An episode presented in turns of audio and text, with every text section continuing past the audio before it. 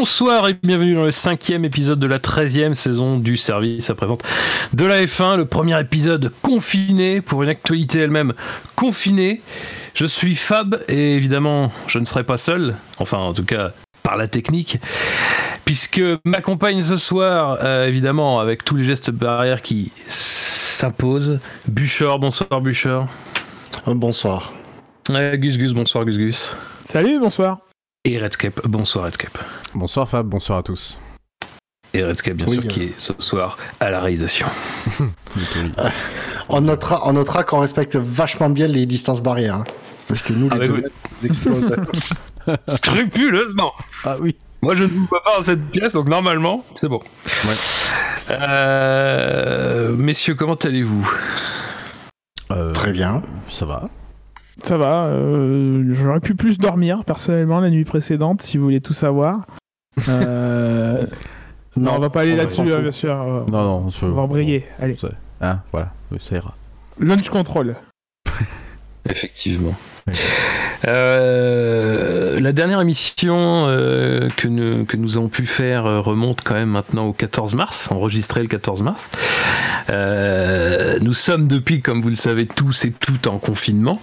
Et puis du coup, bah, on a une pensée pour les gens seuls qui ne le vivent pas bien, accompagnés qui ne le vivent pas bien, les gens seuls et qui le vivent bien, les gens accompagnés et qui le vivent bien.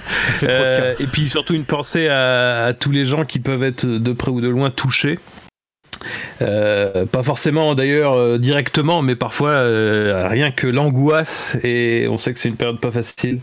Et si on peut vous apporter un petit peu, voilà, vous sortir un petit peu de ça pendant un petit moment, c'est avec plaisir qu'on le fait. Et puis on pense évidemment à tous les gens qui euh, font tout leur possible pour que la société euh, fonctionne. Les soignants, les gens dans les magasins, les gens qui livrent, les gens qui travaillent encore dans les, dans les, dans les domaines indispensables. Et on vous voit, vous les patrons, qui n'êtes pas très coopératifs avec les gens qui pourraient télétravailler. Salaud Euh, euh, voilà. Euh, Bon, tous ces bons sentiments là, moi c'est dégoulinant, je trouve ça à gerber quoi. Eh bien, eh bien mettons les pieds dans le plat, mettons les pieds dans le plat avec le premier sujet évidemment, le sujet qui a marqué la semaine dernière. Eh bien, premier Grand Prix de cette saison 8 du SST, rendez-vous au premier carnage. Ah, voiture de sécurité tout de suite. hein. Ah, c'était vite, hein. Elder qui a tapé sous safety car. Voilà, il s'est passé des choses. Alors qu'Elder qui se, se plante dans le dernier virage. Ah, euh, il y a Benlop qui a un problème de connexion, j'ai vu. Oh là là, Elder qui se plante à Mirabeau. Et 10 secondes de pénalité pour Roberto. Sous safety car, c'est très étrange. hein. Pour, pour, euh, pour un, une tour qui fait son cinquième tour sous, sous voiture de sécurité, il s'est, passé beaucoup de choses. Hein. Oula Ah, mais il y a, il y a- Qu'est-ce qui s'est passé? Alors là, là, il se passe des trucs un peu bizarres. Là. Il y a- je vois la, la voiture de sécurité qui se fait dépasser par, euh, par d'autres personnes. Enfin, oh là là là là, attention Oh là là Oh, Spider oui, Ah, oui, oui. Ça, c'est rude. Ah, JJ mais se fait disqualifier ouais. pour avoir ignoré le drapeau jaune. Ah, oui, qui, bah- va, qui va sûrement se retrouver 9 hein. Ah, ben, même peut-être dernier, parce que là, au rythme, déjà, le, le tour, il va pas être rapide. Donc, Oui, euh, 9 c'est dernier. Ah oui, pardon. Mais c'est quoi cette course? Oui, c'est vrai. C'est vrai, Je sais pas ce qui est pire entre les commentaires et la flûte. je sais pas. La flûte, c'est horrible. Et encore, c'est, on vous, on vous ment pas, ce n'est qu'une bande-annonce, il n'y a pas tout dans la bande-annonce. Oui. Non, mais là, là, faut dire quand même que le, le matériel euh, premier pour faire ça, ça représente une minute. Ça a été tiré en fait des dix premiers tours de la première course. Il y a deux courses. Euh, Il y avait au total 35 tours à parcourir dans cette soirée. Euh, oui, parce que Ça, c'est du vrai le e-sport quand même. Ah bah c'est le e-sport euh, de chez le e-sport. Il n'y a, Ah pas bah de- y a pas de doute, c'est vraiment ça, ça sent encore le- le- l'artisanat. C'est fait à la main. Euh, Ah bah, Codemaster, un coup, studio indépendant. euh, Codemaster, cette petite entreprise familiale. Et la aussi, c'est un Euh, studio indépendant ou. euh, C'était. C'est exceptionnel. Non, c'est le, le meilleur moment du, de la bande-annonce. Euh, voilà, bah, c'est juste pour vous dire, c'est un petit, un petit clin d'œil comme ça, parce que c'est vrai qu'on parle beaucoup d'e-sport en ce moment, surtout du côté des sports mécaniques.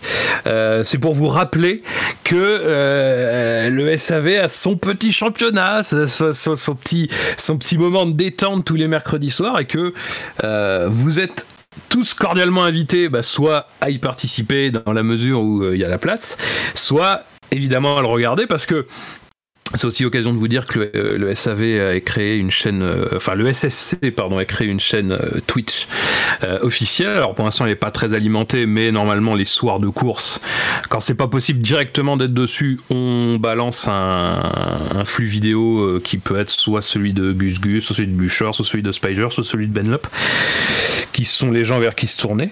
Et voilà. C'était, quand c'était quand même très amusant parce que là, on avait commencé avec de la F2 à Monaco. Euh, autant dire que bon, c'est un petit Il peu quand manquait- même les meilleures conditions pour que ça se passe mal. Ah non, il manquait que la pluie. Euh, ouais. Là, t'avais le gagnant. Mais je pense qu'on aurait eu le. Enfin voilà. Euh, donc là, prochaine course, là on est donc lundi soir quand on enregistre, vous aurez l'émission euh, ce mardi. Bah, prochaine course mercredi soir 21h. Et normalement commenté, pareil, diffusé. euh. Après, est-ce que c'est vraiment de l'e-sport quand il n'y a pas de Lando Norris? Euh, Ah, on a l'impression qu'il est partout. hein.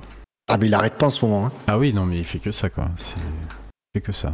Ben, c'est la seule façon qu'il a de, de rester euh, au niveau et de, s- et de s'entraîner, quoi. Non, notons qu'il a réussi à ne pas se faire inviter pour les courses d'IndyCar et de NASCAR, donc euh, Ah, oui. euh, il peut mieux faire. Et les courses de Il MotoGP existe encore un monde. également. C'est dommage, il y avait de la place.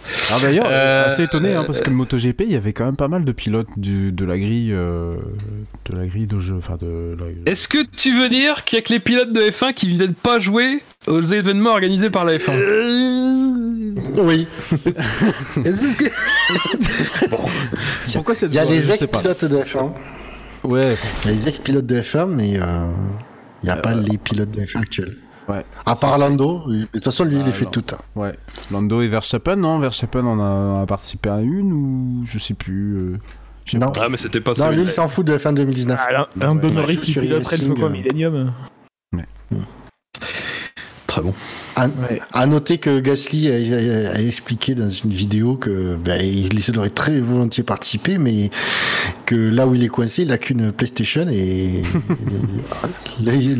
les, courses virtuelles sont sur PC. Donc euh, Euh, notons que voilà pourquoi Codemaster doit implémenter le cross-platform. Notons que Kubica aussi voulait participer, mais il a dit qu'il préférait attendre et se faire un peu la main. On avait dit. À l'évidence. Ah, oui, oui. voilà. Allez. Ouais, il va falloir arrêter un jour. hein. Euh, C'est drôle, mais il va falloir peut-être arrêter un jour. Oui, bon, écoute. on a fait le tour. Ne, ne l'encouragez pas. Messieurs, c'est, euh, je, vais, je vais donc euh, en profiter parce que c'est vrai qu'on les fait tout le temps à la fin, mais finalement, est-ce qu'il faudrait pas les faire au début? Ce sont, ce sont les rappels. Donc, on vous a dit, on était sur Twitch, twitch.tv slash SSCF1, ça c'est la chaîne officielle. Mais le SAV en général, il est sur Google Podcast, sur Spotify, sur Apple Podcast. Laissez-nous d'ailleurs des, petites étoiles, laissez-nous des petits commentaires, ça fait toujours plaisir. Il est sur PodCloud, il est sur euh, Facebook, il est sur Twitter, il est sur YouTube évidemment. Euh, je me suis dit, allez, euh, le confinement c'est quand même le royaume des habitudes qui s'installent, même pour les gens qui n'ont pas d'habitude. Alors j'ai envie de les changer un petit peu dans le SAV. Voilà, c'était vraiment très intéressant.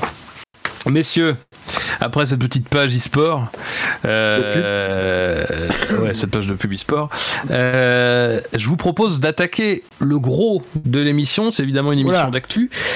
Euh, Laissez-moi Comme tranquille, il parle de moi. du calme. Les mecs, ils se sentent visés, quoi. Du calme. Les gens en Oh. surpoids ne seront pas visés. Euh, le gros de cette émission, bah, c'est que quand même, depuis notre dernière émission justement, qui était, qui date du 14 mars, il s'est quand même passé beaucoup de choses. Et je, je ne, je ne résiste pas au plaisir de vous dire que nous sommes donc le 30. euh, il est 21h.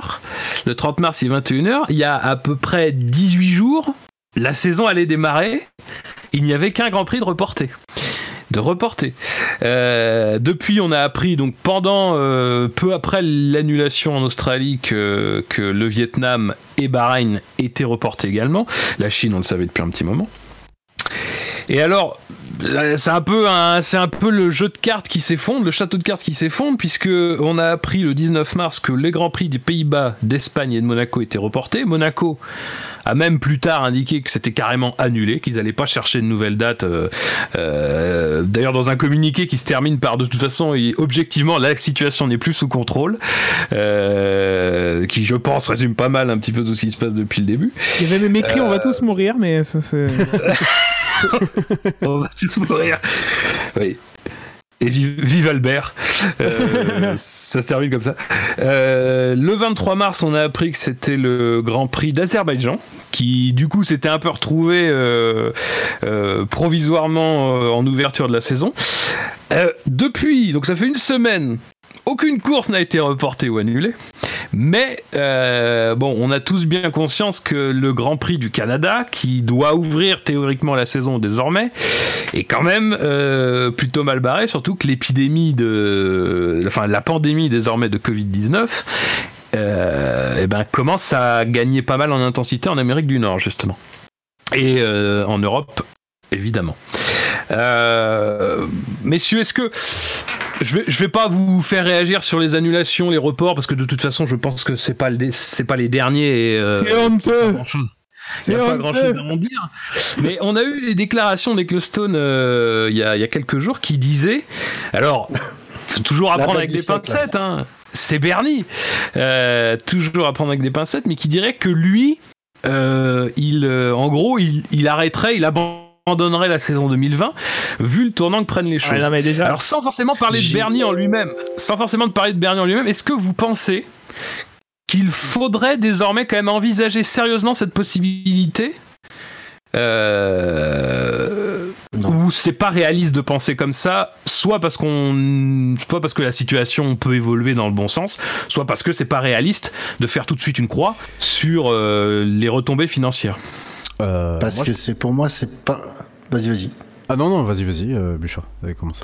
Bon, bah, euh, pour moi, c'est pas réaliste tant qu'il y a, y a l'espoir de réaliser une, une saison 2020. Euh, je comprends que, que, que, les instances veulent veuillent l'organiser. Euh, le problème, c'est que si tu si on fait si la ouais, si la saison 2020 est complètement annulée, c'est zéro revenu pour les écuries qui ont dépensé beaucoup d'argent pour concevoir les voitures 2020. Et c'est, je garantis, c'est une, deux, voire trois écuries qui ferment, direct. Alors, outre là, ton argument financier qui, euh, qui est bon, euh, moi je pense que c'est tout à fait réaliste dans le sens où euh, si on si vraiment si on met de côté l'argent, excusez-moi, décidément. Oh là, mon dieu, geste barrière. Il n'est même pas fait dans mon good. Non. Euh... Vas-y, euh, Redscape, vas-y. Alors, donc, euh, non, non, sérieusement, euh, il y, a, y, a, un tel euh, différentiel entre euh, chaque pays.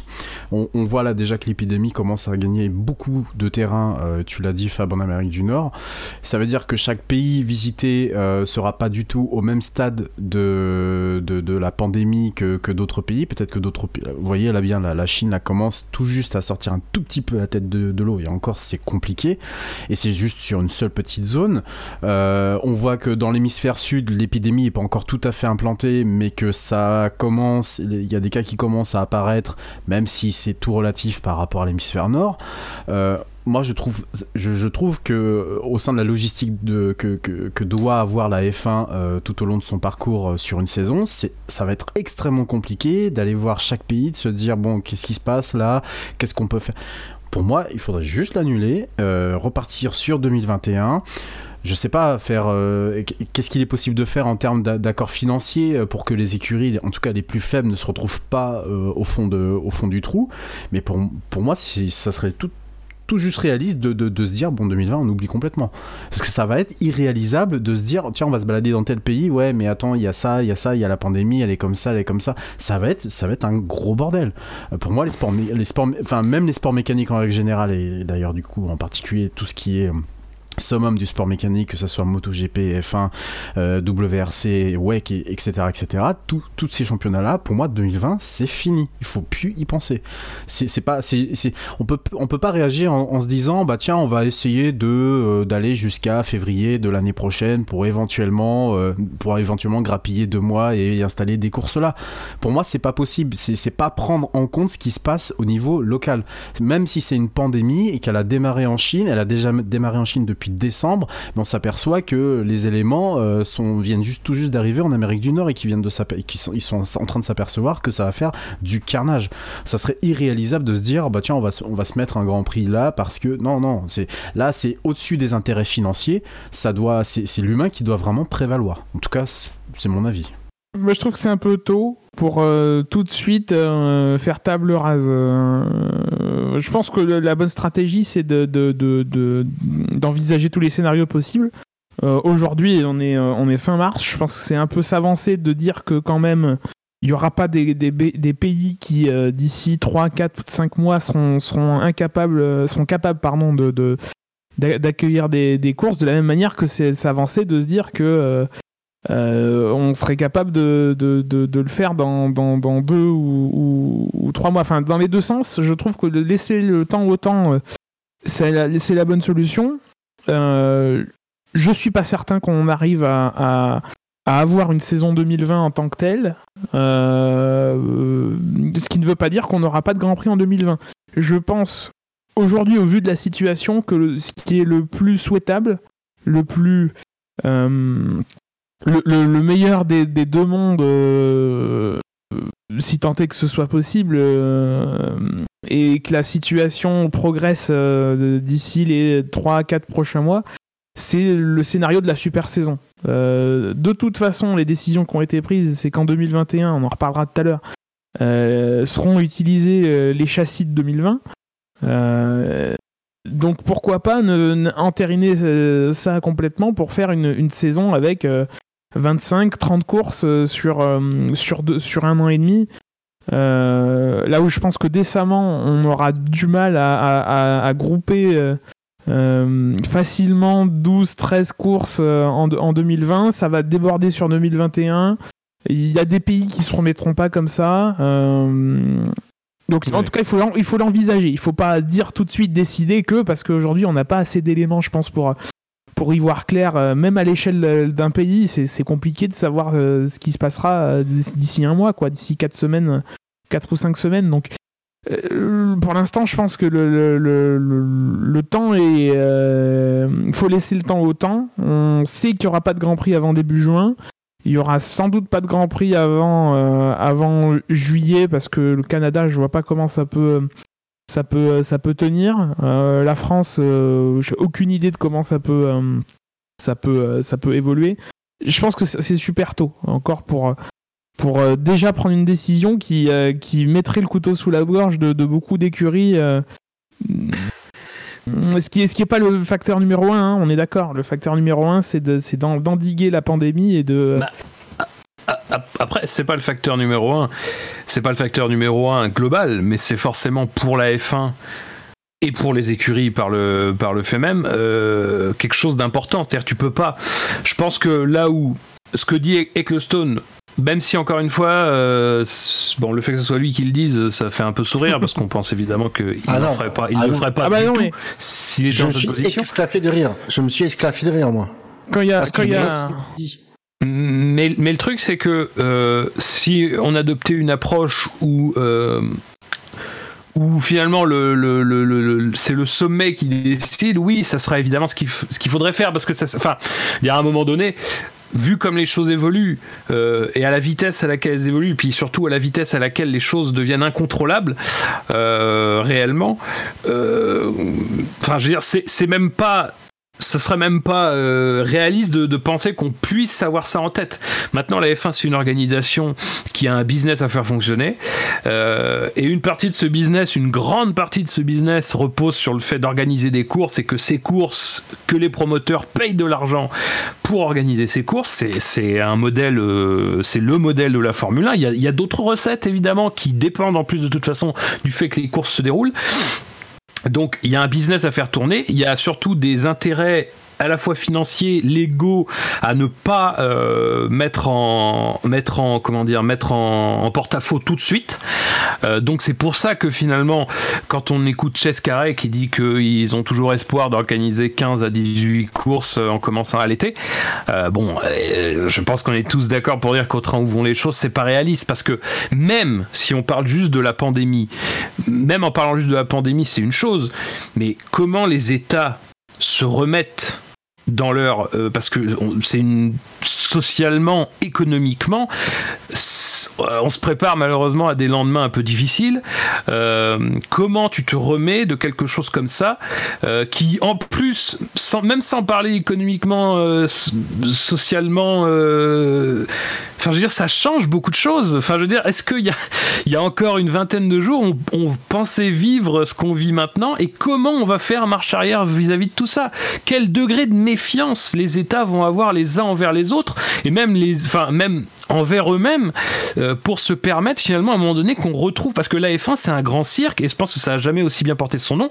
Ça se balade dans 21 pays avec euh, en déplaçant des, milliers de personnes euh, et ça ça n'est possible que dans un monde effectivement où où, c'est libéralisé. aujourd'hui aujourd'hui la pandémie fait que le monde n'est plus libéral. C'est fini. Dire tout le monde s'est replié sur soi à raison a priori puisque de toute façon euh, c'est la seule chose à faire pour euh, endiguer tout ça en tout cas une partie des choses à faire pour endiguer tout ça. Donc voilà, c'est vraiment euh, dire c'est plus que la pandémie, c'est tout ce qu'elle impose à la société et voilà. Et aujourd'hui, je pense que c'est pas réaliste. En fait, c'est pas réaliste d'y penser à reprendre la saison, mais c'est la seule chose que la F1 peut faire. Elle, la F1 elle peut pas dire je mets tout en je mets tout en branle, on se concentre sur la on se concentre sur la pandémie. Ça n'a déjà c'est pas son rôle de toute façon dans un premier temps même si euh, on, a vu qu'une initiative, euh, enfin des initiatives étaient mises en place, euh, mais son rôle c'est d'essayer de maintenir son business. Et encore une fois, c'est pour l'après, gouverner c'est prévoir. la gouvernance de la F1 c'est aussi prévoir que de cette crise, malheureusement, euh, il y a de gros risques que ça ait un impact très très très très fort sur l'avenir de la Formule 1. Et euh, de, des choses qu'on redoutait euh, déjà en temps où il se passait pas grand chose, malheureusement, on risque d'y être très vite confronté une fois que les choses seront en tout cas pas revenues à la normale, mais revenues à un moment donné où on pourra commencer à y réfléchir plus sérieusement. Quoi.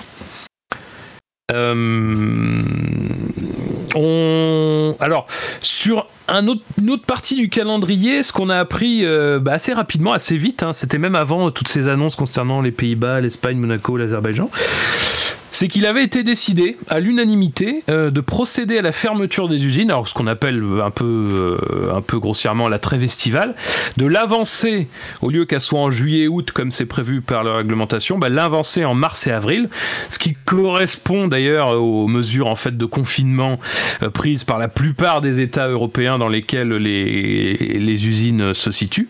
que ces mesures de, de, de, trêve, c'est-à-dire de une période où on on arrête de travailler, vraiment les usines sont fermées, on arrête de travailler, euh, qu'elle soit mise en place donc en mars et en avril, à la discrétion des écuries quant, aux dates précises, euh, et qu'elle soit d'ailleurs allongée de 14 à 21 jours.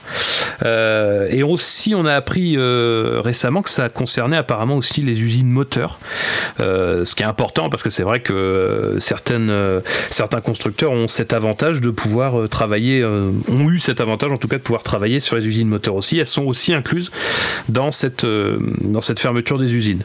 Euh, donc ce qui est à la fois une façon évidemment de ne pas pénaliser trop certaines structures qui étaient déjà d'ailleurs un petit peu dans cette euh, mesure de confinement pendant que les autres travaillaient, on pensait à Ferrari qui, avait déjà dû fermer l'usine et en même temps on parlait de Red Bull par exemple et de Mercedes qui travaillaient toujours en Angleterre. mais aussi une manière évidemment de se dégager le mois d'août euh, pour une reprise éventuelle euh, des hostilités euh, durant ce mois-là. Mais bon, là encore, c'est quand même. Je ne sais pas si vous vous souvenez encore en février où ça, on parlait encore de la possibilité de démarrer la saison en mai. C'est-à-dire, c'est quand même, c'est quand même se dire qu'on était quand même loin du compte parce qu'aujourd'hui, en août, il y a quand même des événements majeurs, les Jeux Olympiques, ont été euh, ont été déplacés, euh, qui se déroulaient en partie en août. Euh, l'euro, alors l'euro 2020 qui était plutôt en juin-juillet, a été déplacé en 2021 aussi. l'euro d'ailleurs, soit dit en passant, de choses. Soit dit en passant d'ailleurs, l'euro qui cette année devait quand même se, concourir dans 13 villes de 13 états, de 13 pays différents. Je crois que c'était le pire la, pire chose euh, qu'il fallait surtout pas. Euh, enfin, c'était la pire année euh, où ce genre de choses pouvait arriver, quoi. Et bah, c'est arrivé au moment où ça devait juste pas, quoi. Donc, je sais pas. Après, si l'année prochaine ils ont décidé de refaire exactement le même système, je sais pas si c'est un report complet de la compétition et donc du coup de refaire ça dans 13 États. Mais bah, trouver un trouver un pays d'organisateur au dernier moment. Ouais, mais le truc c'est que. Va te le veto, quoi. Comme je suis d'accord, mais comme disait Fab tout à l'heure, la méfiance des États entre eux, enfin la, la méfiance des pays entre eux. Euh, par rapport à la circulation des gens, par rapport à, ce genre de choses justement, à la pandémie. Euh, ça, laissera des marques et je pense qu'un événement comme l'euro justement euh, poussera les organisateurs très certainement à adopter des mesures, des mesures pour j'allais dire prévoir entre guillemets ce type de ce, type même si on peut pas vraiment prévoir mais c'est un peu le même système que la F1 finalement ils se baladent de pays en pays et je, pour moi, je, n'ose pas me, dissocier le fait de, d'avoir un sport, quel qu'il soit, que ce soit la F1 comme le, foot ou autre, du pays où il va, il va aller pendant euh, quelques jours. Quoi. C'est, pas quelque chose qui, euh, c'est pas quelque chose que je peux vraiment euh, dissocier. Donc du coup, je me dis que ça laissera tellement de marques que même, même des compétitions qui étaient, on se disait, tiens, voilà, ça se déroulera dans, dans tant, tant de villes, dans tant de pays, bah je sais pas, est-ce que l'année prochaine ils ont décidé aussi du coup de faire la même chose, le même système, parce que bah tu te dis que voilà les, les, pouvoirs publics, les autorités seront peut-être plus frileuses. Maintenant, comme tu dis, effectivement, ça sera peut-être très compliqué aussi de trouver un, pays organisateur au dernier moment. Je pense que l'Italie ne sera pas sur les rangs, bien entendu. Je pense que la Chine sera prête pour accueillir l'euro. On a qu'à le faire au Brésil, ils ont des stades. ils ont encore un milliard euh, Non, mais après. Après, euh, on peut pas comparer non plus quand même l'organisation du championnat du monde de F1 euh, au JO ou à l'Euro de, de foot. Surtout l'Euro dans la configuration actuelle qu'il est. Pour les JO, c'est une c'est une telle énorme organisation qu'en fait, ils pouvaient pas se permettre de prendre le risque de devoir l'annuler au dernier moment. Donc mm. en fait, eux, c'est vraiment, ils jouent la prudence, ils, mm. préfèrent le décaler d'un an. L'euro, 13 euh, pays impliqués, si euh, la volonté euh, est de, de maintenir cette configuration pour l'organisation, c'est pas possible non plus parce que un match qui devait se dérouler, un ou deux matchs qui devaient se dérouler dans un pays, si d'un coup il peut pas accueillir ces matchs, ah ça bah, complique le ah bah ça, ça, voilà, ça fait un domino, il n'y a pas effet domino, ça fait tomber le reste. La différence, c'est que le, le championnat du monde de F1, c'est D'accord, c'est dans euh, c'est plein de circuits dans plein de pays différents, mais c'est plus la géométrie elle est plus facilement variable. S'il faut euh, dans le calendrier, admettons qu'il prévoit un calendrier de début juillet à, janvier, bah si dans mine de rien le contexte a pas, c'est dans un pays ou deux, c'est pas ou trois, les disons trois, finalement ils peuvent pas accueillir les, les courses, c'est pas grave, on enlève ces trois courses, il en reste 12 admettons sur 15, il en reste 12. Oui, le calendrier est plus facilement aménageable, oui. Bah, ça dépend. Voilà, hein. Tu peux pas aller partout en juillet, tu peux pas aller partout en janvier. Un Grand Prix en Europe en janvier, bah, tu te, tu t'exposes à la neige, aux, basses températures et inversement dans l'hémisphère sud. Oui, mais ça, on est, d'accord, mais ça, tu le, tu le prévois dans, quand tu réorganises, quand ils sont en train de prévoir, commencer à réorganiser le calendrier maintenant c'est clair qu'il prévoit déjà des, des circuits. Euh, ben on va prioriser euh, l'hémisphère sud euh, à l'hiver et l'hémisphère nord quand c'est encore doux. Tu vois ce qui. Donc, je suis assez d'accord avec. Après, effectivement, après, mais effectivement, si tu as une course de, de, par exemple, de décembre dans l'hémisphère sud qui doit, qui doit être annulée, euh, tu peux pas, là, un mois ou deux mois avant, tu peux pas la remplacer par une course de... ouais euh, tu peux pas la remplacer à cette date-là par une course euh, en Europe effectivement mais disons que si au pire elle est complètement annulée c'est pas grave ah, il faut réussir à en organiser 8 quand même hein. Il y a un chiffre, le chiffre fatidique. Alors après, après, après, après, on, joue sur les mots parce que le règlement il dit que le, championnat peut être annulé euh, s'il y a moins de 8 courses, mais pas qu'il sera automatiquement annulé et que il faut que je vérifie, mais je crois que c'est ça hein, la possibilité. Après, je pense qu'un championnat à 8 courses, ça les ça intéresse pas non plus vraiment la F1. Euh, tant qu'ils peuvent espérer entre 15 et 18 courses, en, certes en serrant, euh, ouais, en les rapprochant, etc. Je pense que c'est pas c'est pas débile pour eux de, de vouloir organiser. Et encore, je crois que le calendrier à 18 courses dont ils parlaient, c'était même pas, c'était en finissant en décembre. Donc euh, en se laissant avec l'accord apparemment des écuries de, de, de repousser la fin de la saison jusqu'en janvier, c'est ça laisse un peu plus de liberté de mouvement. Voilà, c'est moi j'ai dit c'est si c'est ne pas le tenter, ce serait débile. Oui, non, mais après. on euh, voit. Et après, ils adaptent le calendrier en fonction de comment évolue la situation. On parle quand même toute façon, c'est ce qu'ils de. vont faire, hein. On est en mars, on parle quand même de 9 mois jusqu'à fin 2020. Alors, on va juste prendre l'année civile, donc jusqu'à fin 2020. 9 mois pour éradiquer ça, bon courage.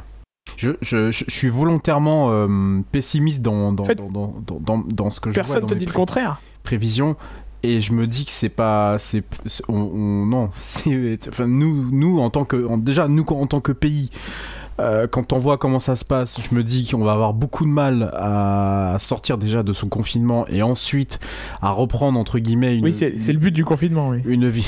non, mais d'accord, mais non. Merci Gus Gus.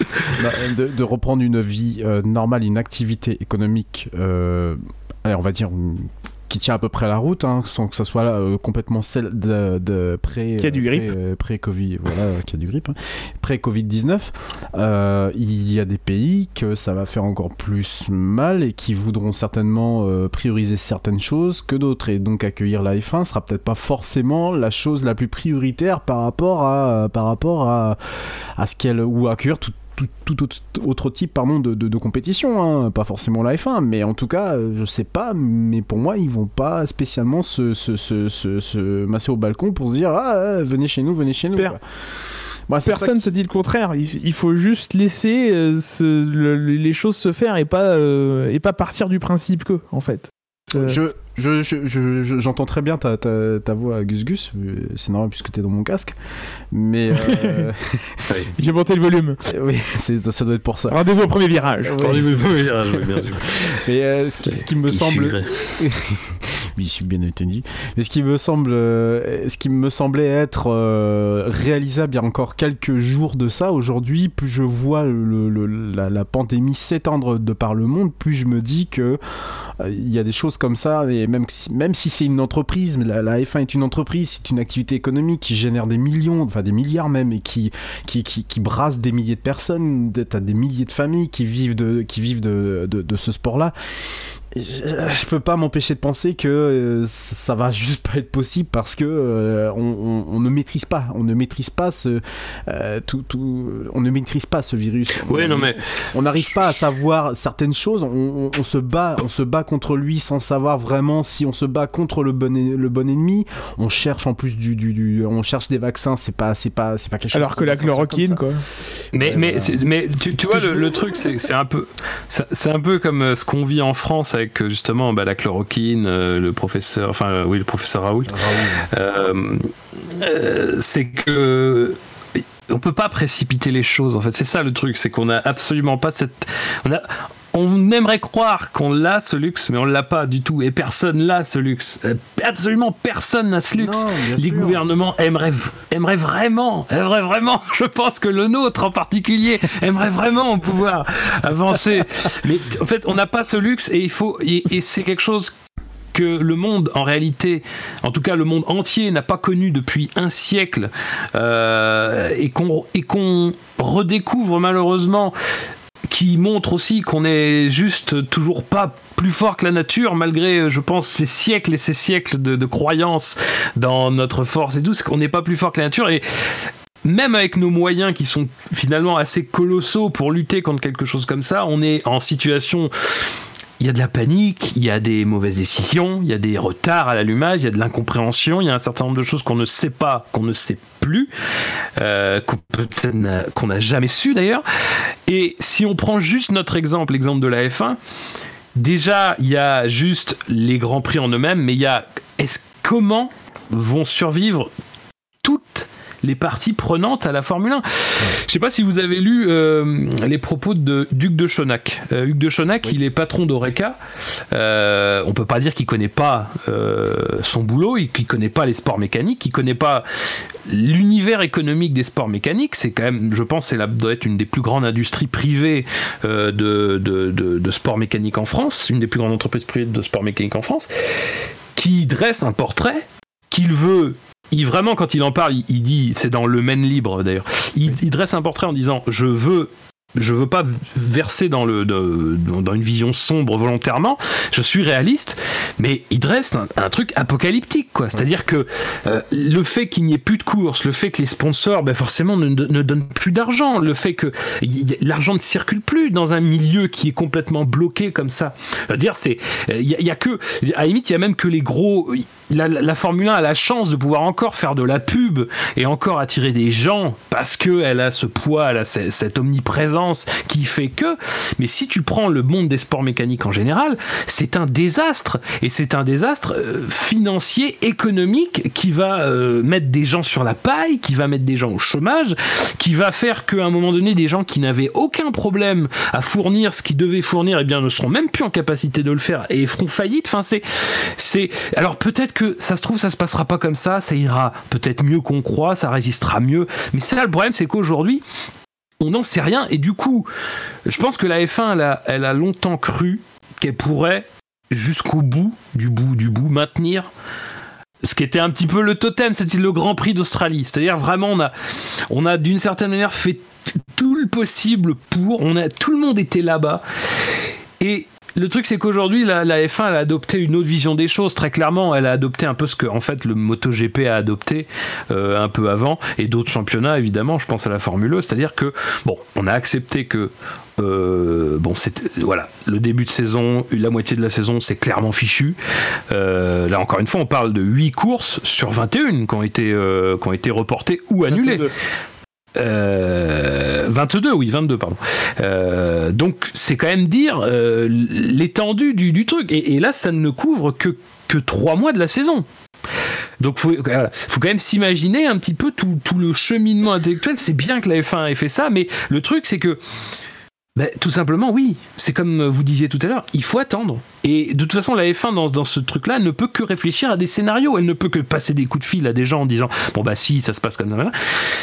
On ne peut faire que ça. Et ça, et, et encore une fois, c'est c'est son rôle, machin. Il n'y a pas d'autre alternative aujourd'hui. Ça ne sert absolument à rien de tirer des points sur la comète. Ce combat-là ne concerne pas la F1, il concerne euh, la- le monde entier. Euh, pour l'instant, surtout l'hémisphère nord, c'est vrai, mais malheureusement, il y a de grandes chances que l'hémisphère sud soit, euh, soit touché rapidement. Donc voilà. C'est au-delà de tout ce qu'on a pu connaître parce que c'est une situation euh, inédite pour des générations et des générations de personnes. Ça n'est pas simple, ça, ça n'est pas simplement un truc local, ça n'est pas, c'est un truc mondial qui va avoir des, des, des conséquences. Dire, c'est un peu, de c'est même époque, un peu dériso- c'est même un peu dérisoire de parler de F1 parce que c'est c'est clair qu'à un moment donné, quand tout ça sera fini, ça sera certainement pas la priorité. Mais maintenant, pour reprendre notre sujet et pour éviter les digressions, la F1, en ce qu'elle est un événement international de portée internationale, peut aussi jouer un rôle euh, quand, les pays, quand un pays ira mieux et décidera d'organiser un Grand Prix, décidera que c'est sûr d'organiser un Grand Prix, peut jouer un rôle justement de ce côté-là. On se souvient, alors évidemment c'est pas comparable en termes de, en termes de conséquences, mais de, du rôle qu'avait joué la F1 en 2001 aux États-Unis, ça avait été le premier événement international après les attentats.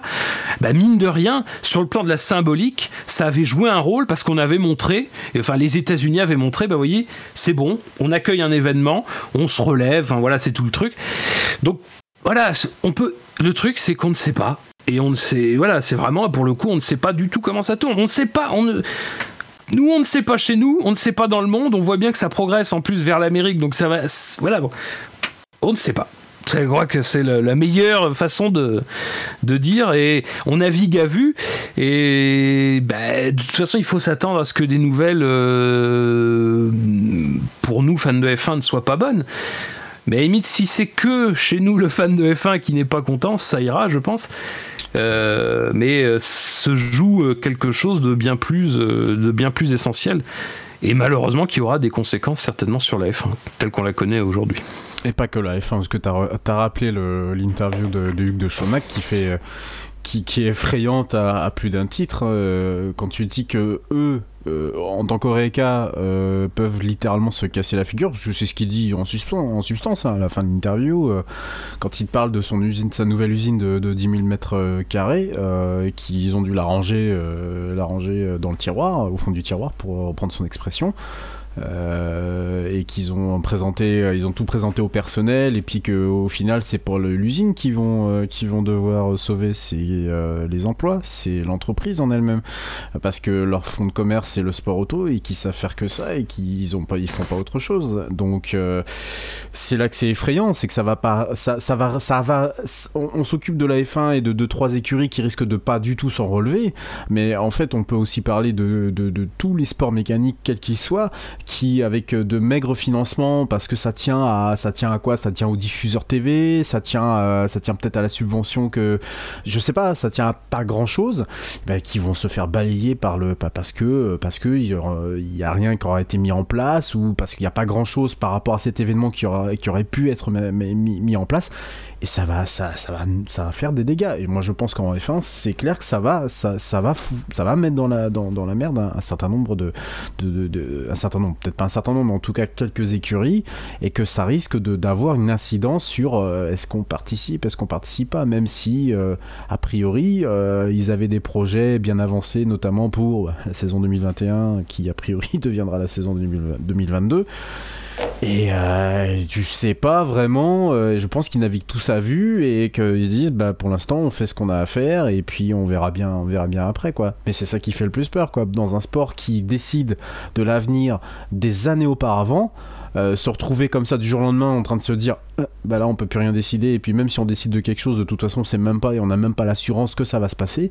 Je pense que ça ça, ça, ça, ça, fait bizarre quoi. Pour, en tout cas pour un sport comme le comme comme l'autre après pour les autres je sais pas mais pour, la F1 après tu as un point important c'est le en fait le, le maintien de l'emploi c'est-à-dire que c'est con à dire, mais c'est euh, le, truc, c'est que là, on vient sur un plan qui est complètement économique, mais du coup, on, ce qu'on peut appliquer, euh, ce qui est valable pour l'économie en général est valable pour la F1, c'est que tant que les, les, emplois sont maintenus, alors que ce soit via, euh, mais je crois, je crois pas qu'il y ait beaucoup de, de, de, grosses entreprises qui fassent dans le, vraiment dans le très social, mais c'est là où le chômage partiel aide, c'est-à-dire que ça, même si les personnes ne travaillent pas, leur, leur emploi sauvegarder. C'est-à-dire que le jour où l'activité économique repart, les personnes sont disponibles. Et euh, c'est très important parce que euh, si on maintient euh, comme ça une grande majorité de personnes conservent leur emploi le jour où ça repart. Surtout qu'il va y avoir euh, la situation, il va y avoir une grosse envie de loisirs, je pense, de sorties, de, de trucs comme ça. C'est des, événements sportifs peuvent être le euh, avoir un potentiel d'attractivité énorme euh, et, on peut, on, la machine peut vite reprendre. C'est-à-dire que je pense que si, par exemple, on, voilà la situation, admettons la situation se décante fin juin, je pense qu'il y a des promoteurs qui peuvent organiser, qui peuvent annoncer l'organisation d'une course euh, un mois après. En quatre semaines, organiser une course, euh, si, euh, voilà, si au calendrier, tu sais, il reste les circuits libres, je pense que voilà, c'est, il y aura, mais c'est surtout le, ce qui est important, c'est le maintien de l'emploi. Après, du coup, ça dépend où sont basées les, écuries. Regardez mon regard qui se tourne vers euh, la Grande-Bretagne et son premier, et son premier ministre euh, confiné pour bonne raison. plus, euh, et, plus, et moins finé que, que, con. non, mais les pays très libéraux comme ça qui vont pas forcément sauvegarder l'emploi, ben ça va être compliqué pour les structures et si les entreprises de ces pays-là de repartir parce qu'elles auront licencié et elles vont être dans, une situation catastrophique avec un taux de chômage très élevé, etc. Et il y a perte de compétences. Je pense que c'est surtout ça qui est important, c'est que tous les éléments restent en place pour pouvoir derrière rapidement euh, repartir. Très bien, messieurs. Je pense qu'on on a fait le tour sur le sujet. Juste rappeler que formellement, euh, il a été donné à la F1 par les écuries euh, quitus sur euh, carte blanche pour établir le calendrier 2020. Donc euh, là, pour Ah, le c'est coup, une forme, une forme de 49.3, quoi. voilà. On voit que on regroupe les pouvoirs en temps de crise. C'est beau.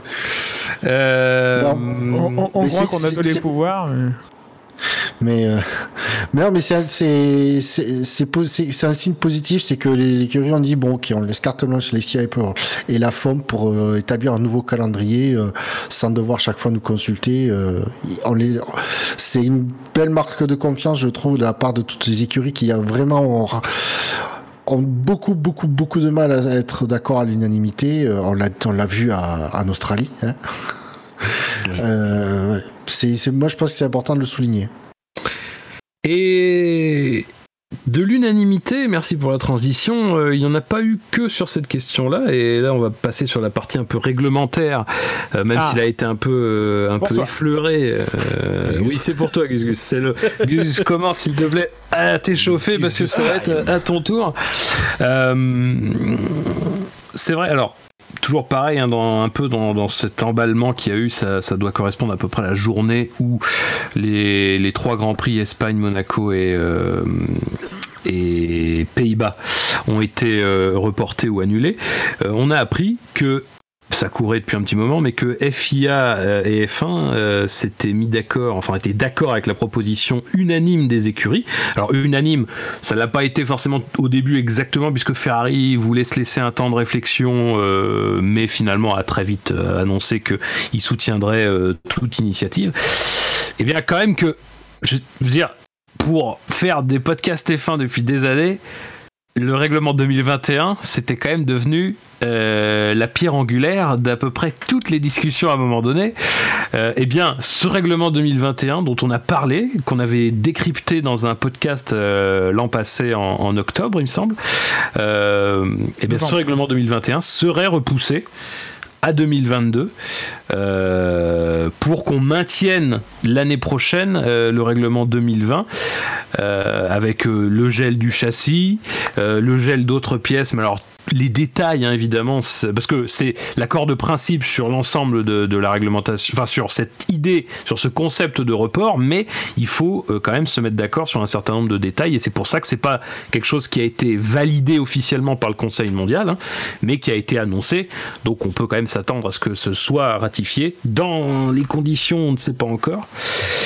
Et dans le même temps, en plus de ce report-là, on a quand même appris qu'en revanche, le règlement financier, donc celui qui impose un plafond budgétaire, un plafond de dépenses, euh, serait lui visiblement bien euh, mis en place à partir de l'année prochaine.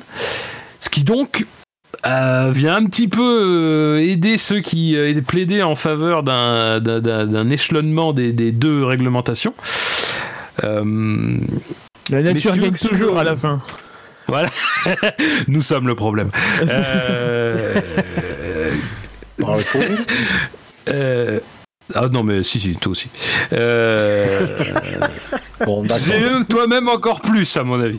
Euh, Oh, putain. non mais messieurs, euh, je veux dire, depuis tout à l'heure on parle de, de- de décisions logiques en s'étant troublé. Depuis C'est tout à l'heure, tu plus parles. La plus logique, la plus logique euh, en s'étant troublé. Là, continue, c'était bien finalement.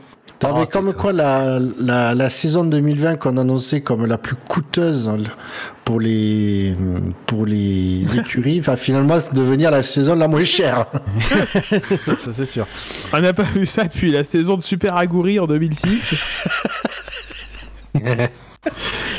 Quand racheter une voiture de 2002 pour une arrose, bon voilà que. Des, des temps sombres. sombres.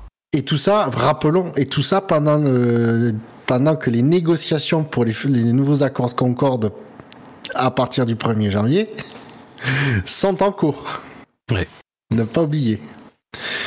Ben oui, logique de repousser la, nouvelle réglementation technique de 2021 à 2022. Et croyez-moi, je suis le premier que ça fait énormément chier parce que je l'attendais de, avec impatience cette réglementation technique. Mais il faut être réaliste. euh, c'était pas faisable dans les conditions actuelles et puis et il accorde même Ferrari pourquoi Ferrari euh, bien sûr qu'ils ont ils étaient obligés de d'accepter ce, ce, report parce que c'est dans la situation économique incertaine qu'on est, où on sait, il a des certitudes, c'est que les entreprises vont quand même morfler quelque, toutes plus ou moins.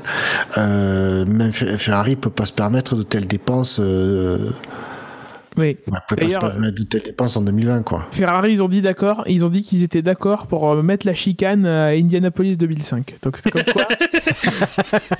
enfin. Comme quoi, voilà, il, a fallu, il a fallu 15 ans.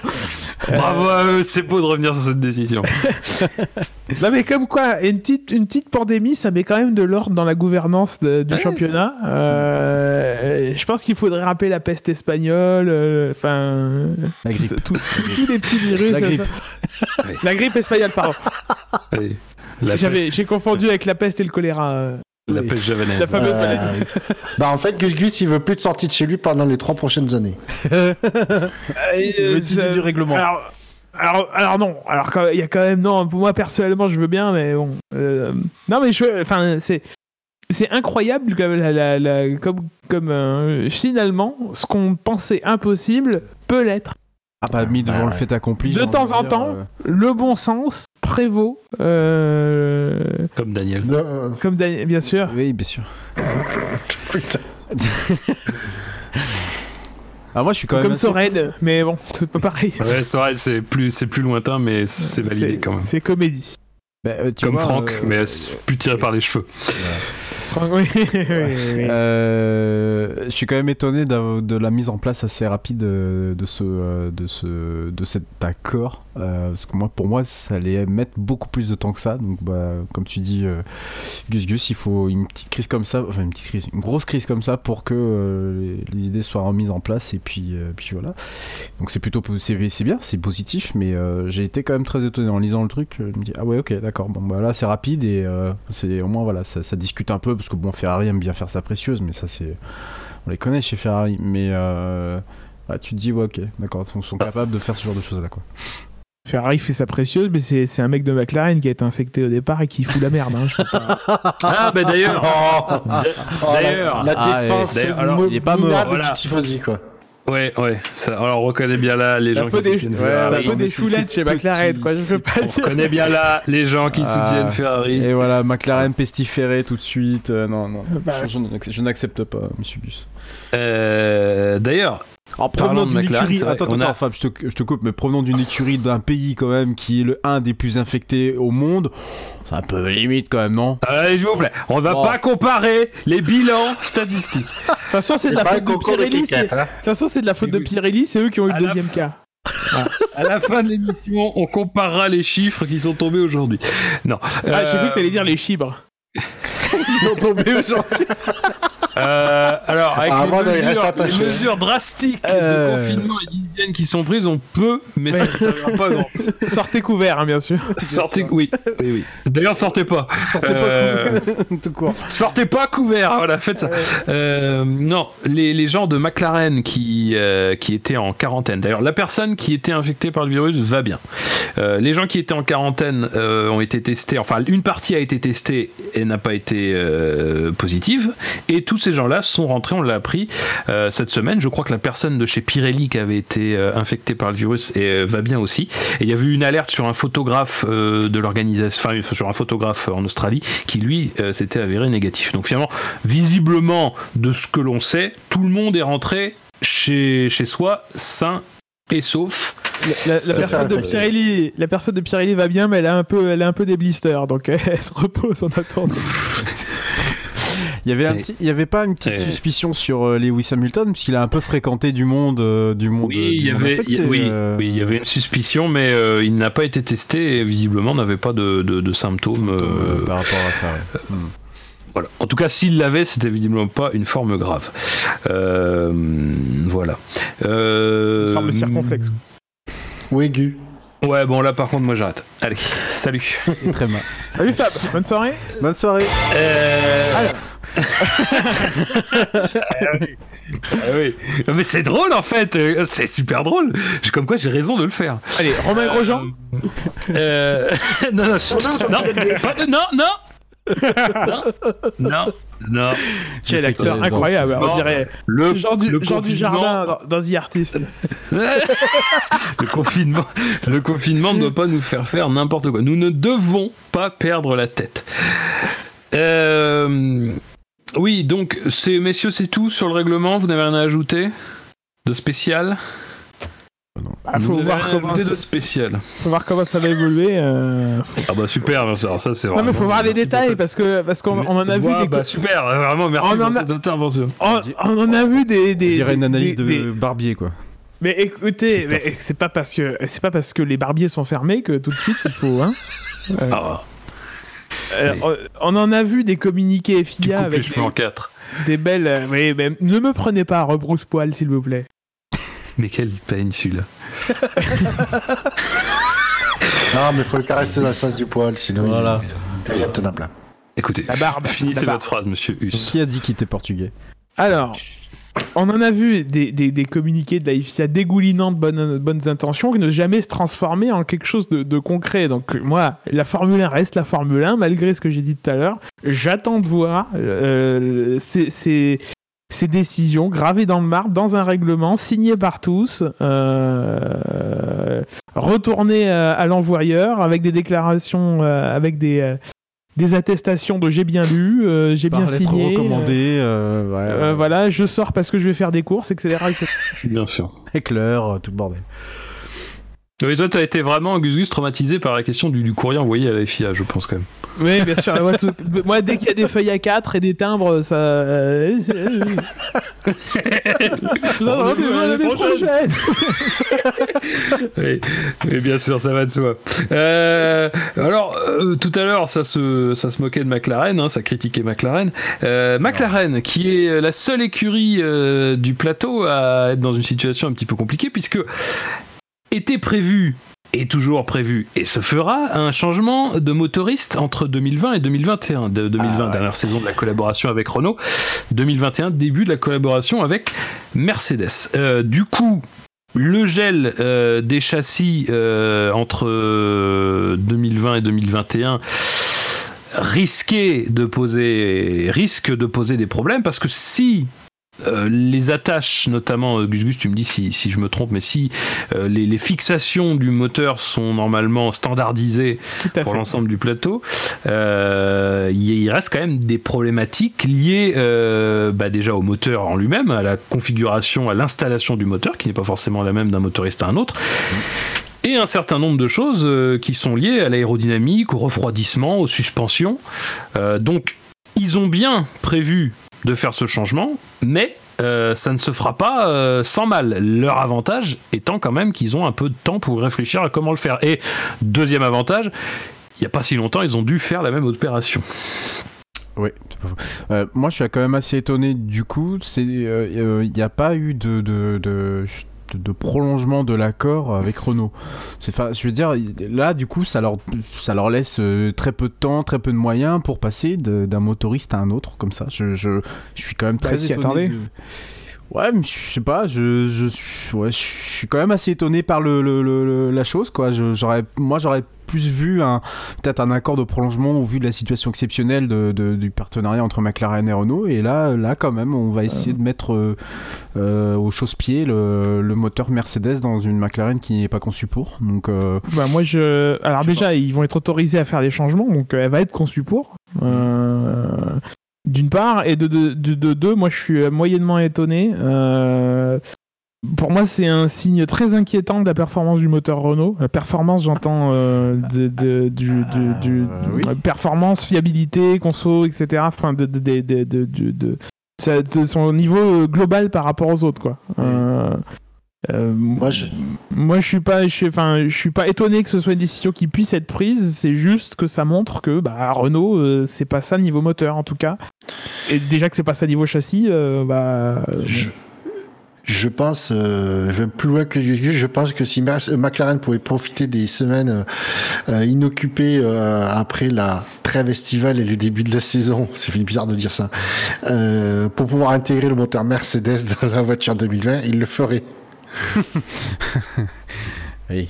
Et c'est aussi un moyen. contractuel c'est aussi un moyen pour, pour, pour le coup d'avoir un avantage concurrentiel par rapport aux autres parce qu'ils vont pouvoir, euh, en constatant, euh, si on fait quelques grands prix d'ici la fin de saison 2020, constater des points faibles de leur châssis et modifier euh, bon an mal an ce, qui, ce qui ne va pas alors que les autres ne, le pourront pas. Mm.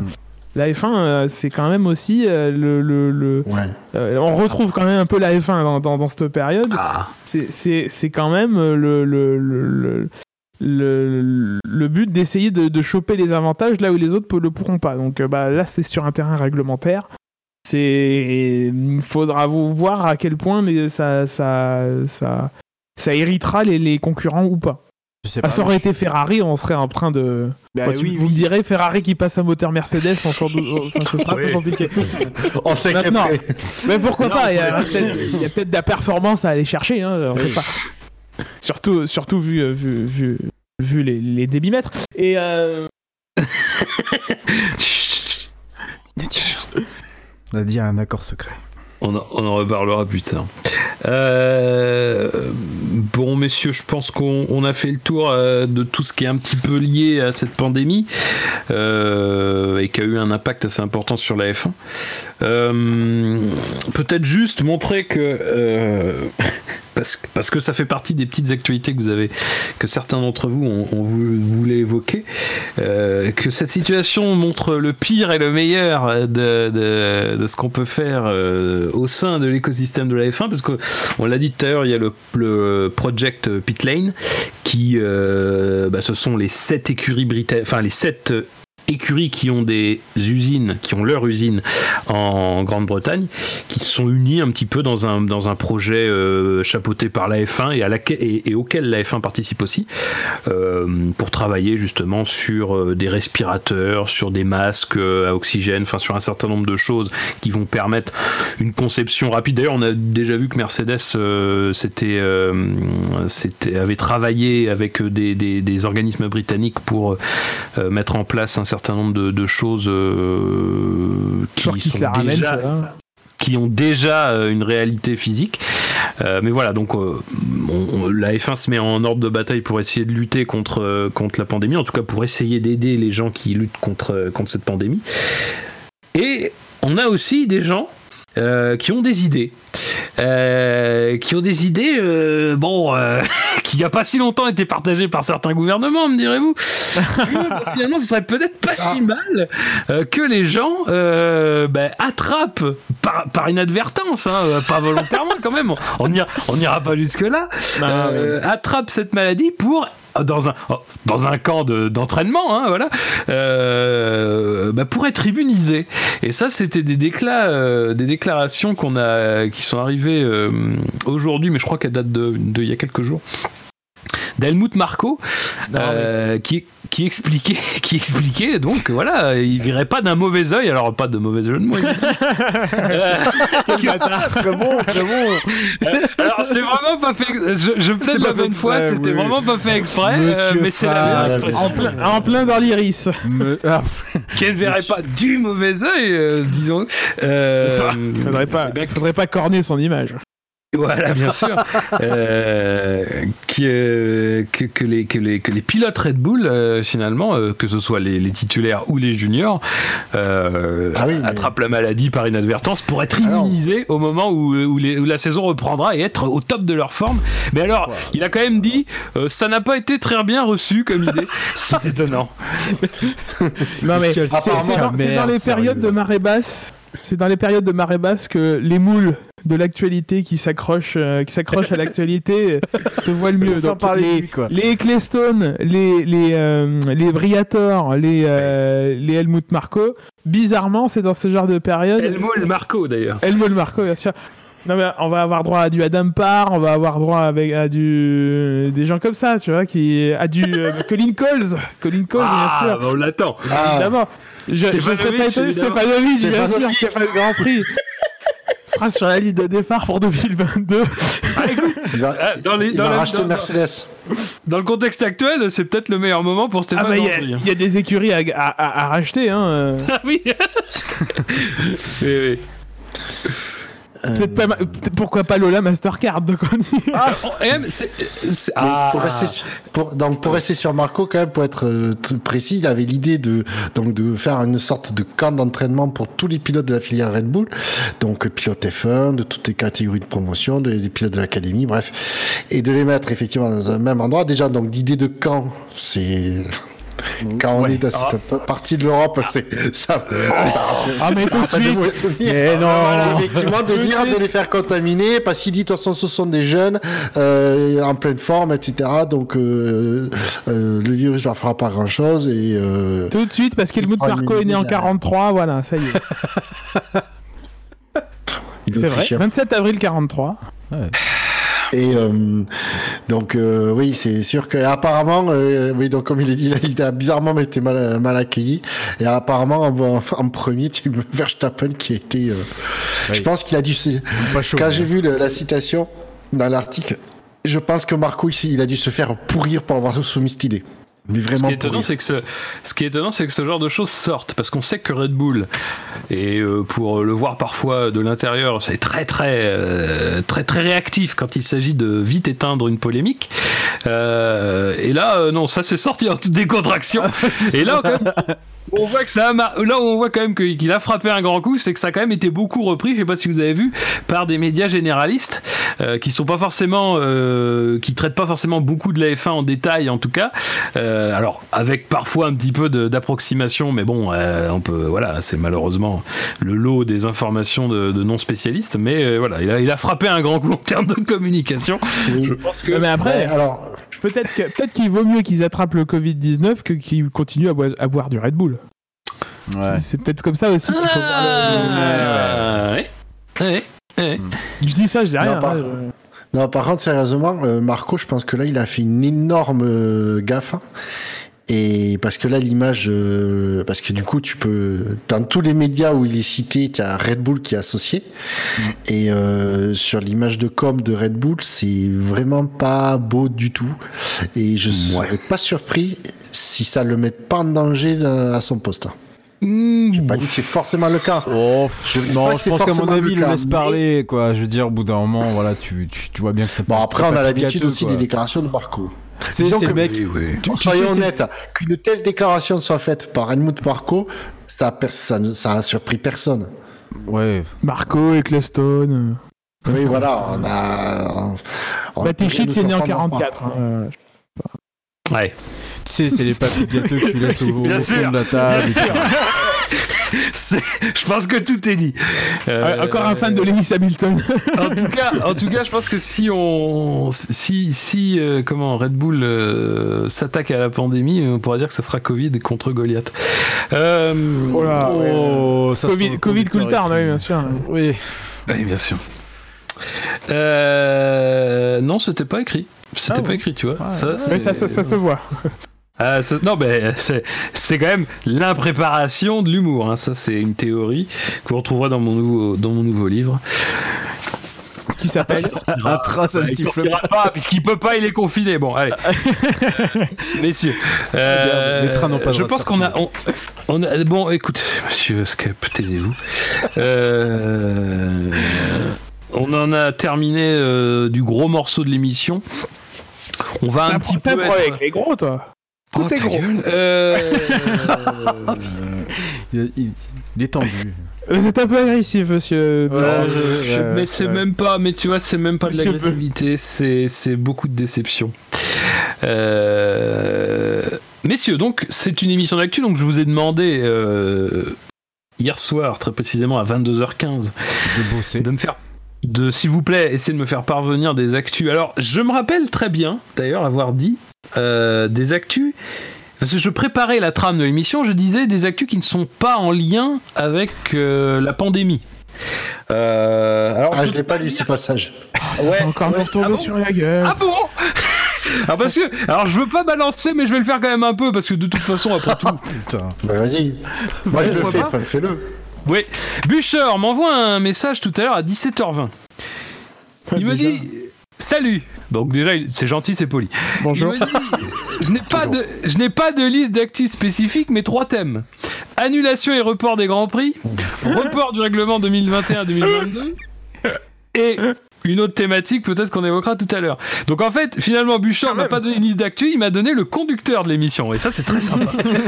Euh, c'est très, mais c'est très sympa. Mais je vois que tu l'as, tu sympa. l'as largement repris d'ailleurs. Hein. Euh, Ah bah écoute, euh, c'était en tout cas c'était clair et c'était précis. Je l'ai repris effectivement. Euh, Tu veux vraiment que je te dise comment j'ai établi ma liste? Tu veux vraiment le savoir? Euh, alors écoute, euh, oui, bah vas-y, je veux le savoir effectivement. Oh. Alors, je suis allé sur mon site, euh, le seul site d'actualité F1 que je, que je consulte, un certain existe aujourd'hui? Euh, sur lequel je suis remonté au 14 mars et j'ai parcouru toutes les actus jusqu'à aujourd'hui. Et euh, à part des, de- la tripotée d'articles, il y était euh, un 22 mars, il était un 26 mars, il était un 18 mars, Qui servent à histoire de faire du contenu. Voilà. Ça, dont la plupart sont, sont signés par un, un certain F. Gaillard. Il, il vient de te, Euh. il vient de te traiter de contenu, hein. c'est quand même pas très sympa. Hein. Je, je, je répondrai. Eh ben, à la- fini. Dans, la- ouais, l'année dans prochaine. toutes ces- dans toute cette liste d'articles, euh, il n'y a pas grand chose, il n'y a rien qui m'a euh, titillé. Quoi. Il se titille Alors très bien après, tout seul après Bouchard. hein. N'hésite quand même pas à lire les articles historiques, ça t'aidera pour les jeux. Allez. Alors, Ah, le retour Ah de flamme. oui. Ah, ça, c'est ah, ça. terrible. Bah non, ah non, je vais surtout je pas les lire. non, parce que si je les lis, si je les lis, j'ai plus d'excuses. S'endormir, bah là, de ouais. toute façon. c'est vrai. Il a raison. C'est vrai. Il va s'endormir Euh. de toute façon à la lecture, donc bon, Euh, ceci dit, euh, narcoleptique. ceci dit, ceci dit, bon, Redcap Gus Gus, c'était un peu plus sérieux, même si vous avez quand même glissé des petites actus qui étaient dans la partie euh, un peu pandémie. Bah, mais euh, bon, euh, il y a plus ou moins. euh, C'est tout le temps un truc à dire. les- bah, bah, L'autre, il a parlé une demi-heure d'affilée tout à l'heure. Mais quelle victime Bon. Eh bien, puisque moi j'ai parlé une demi-heure d'affilée, tu vas pouvoir un petit peu te- t'en donner à cœur joie, puisque je vais te donner la parole. Euh, car tu avais effectivement évoqué des thématiques dans ta liste d'actu. Euh, des thématiques d'ailleurs qui sont liées euh, à question moteur. D'ailleurs, ça me fait penser, mais peut-être qu'on pourra en reparler quand tu, détailleras un petit peu ton, ton actualité, qu'on n'a pas parlé de quelque chose qui est quand même assez important. Donc, tu voulais évoquer deux choses. Euh, Est-ce que tu veux que je te laisse articuler euh, les deux? Est-ce que tu veux en parler une à une? Enfin, Articulé, oui, des jeunes ingénieurs. Euh, Oui, je- alors, alors bon, euh, oui, oui, oui, oui, Ouais, ouais. vas-y. Euh, oui, moi je voulais parler déjà de, de- de- Parlons de Ferrari un petit peu, on en a pas assez parlé. Euh, J'ai déjà évoqué un peu tout à l'heure les débitmètres. Il se trouve que cette année, donc il y a un deuxième débitmètre qui est installé dans les réservoirs des, des- des monoplaces.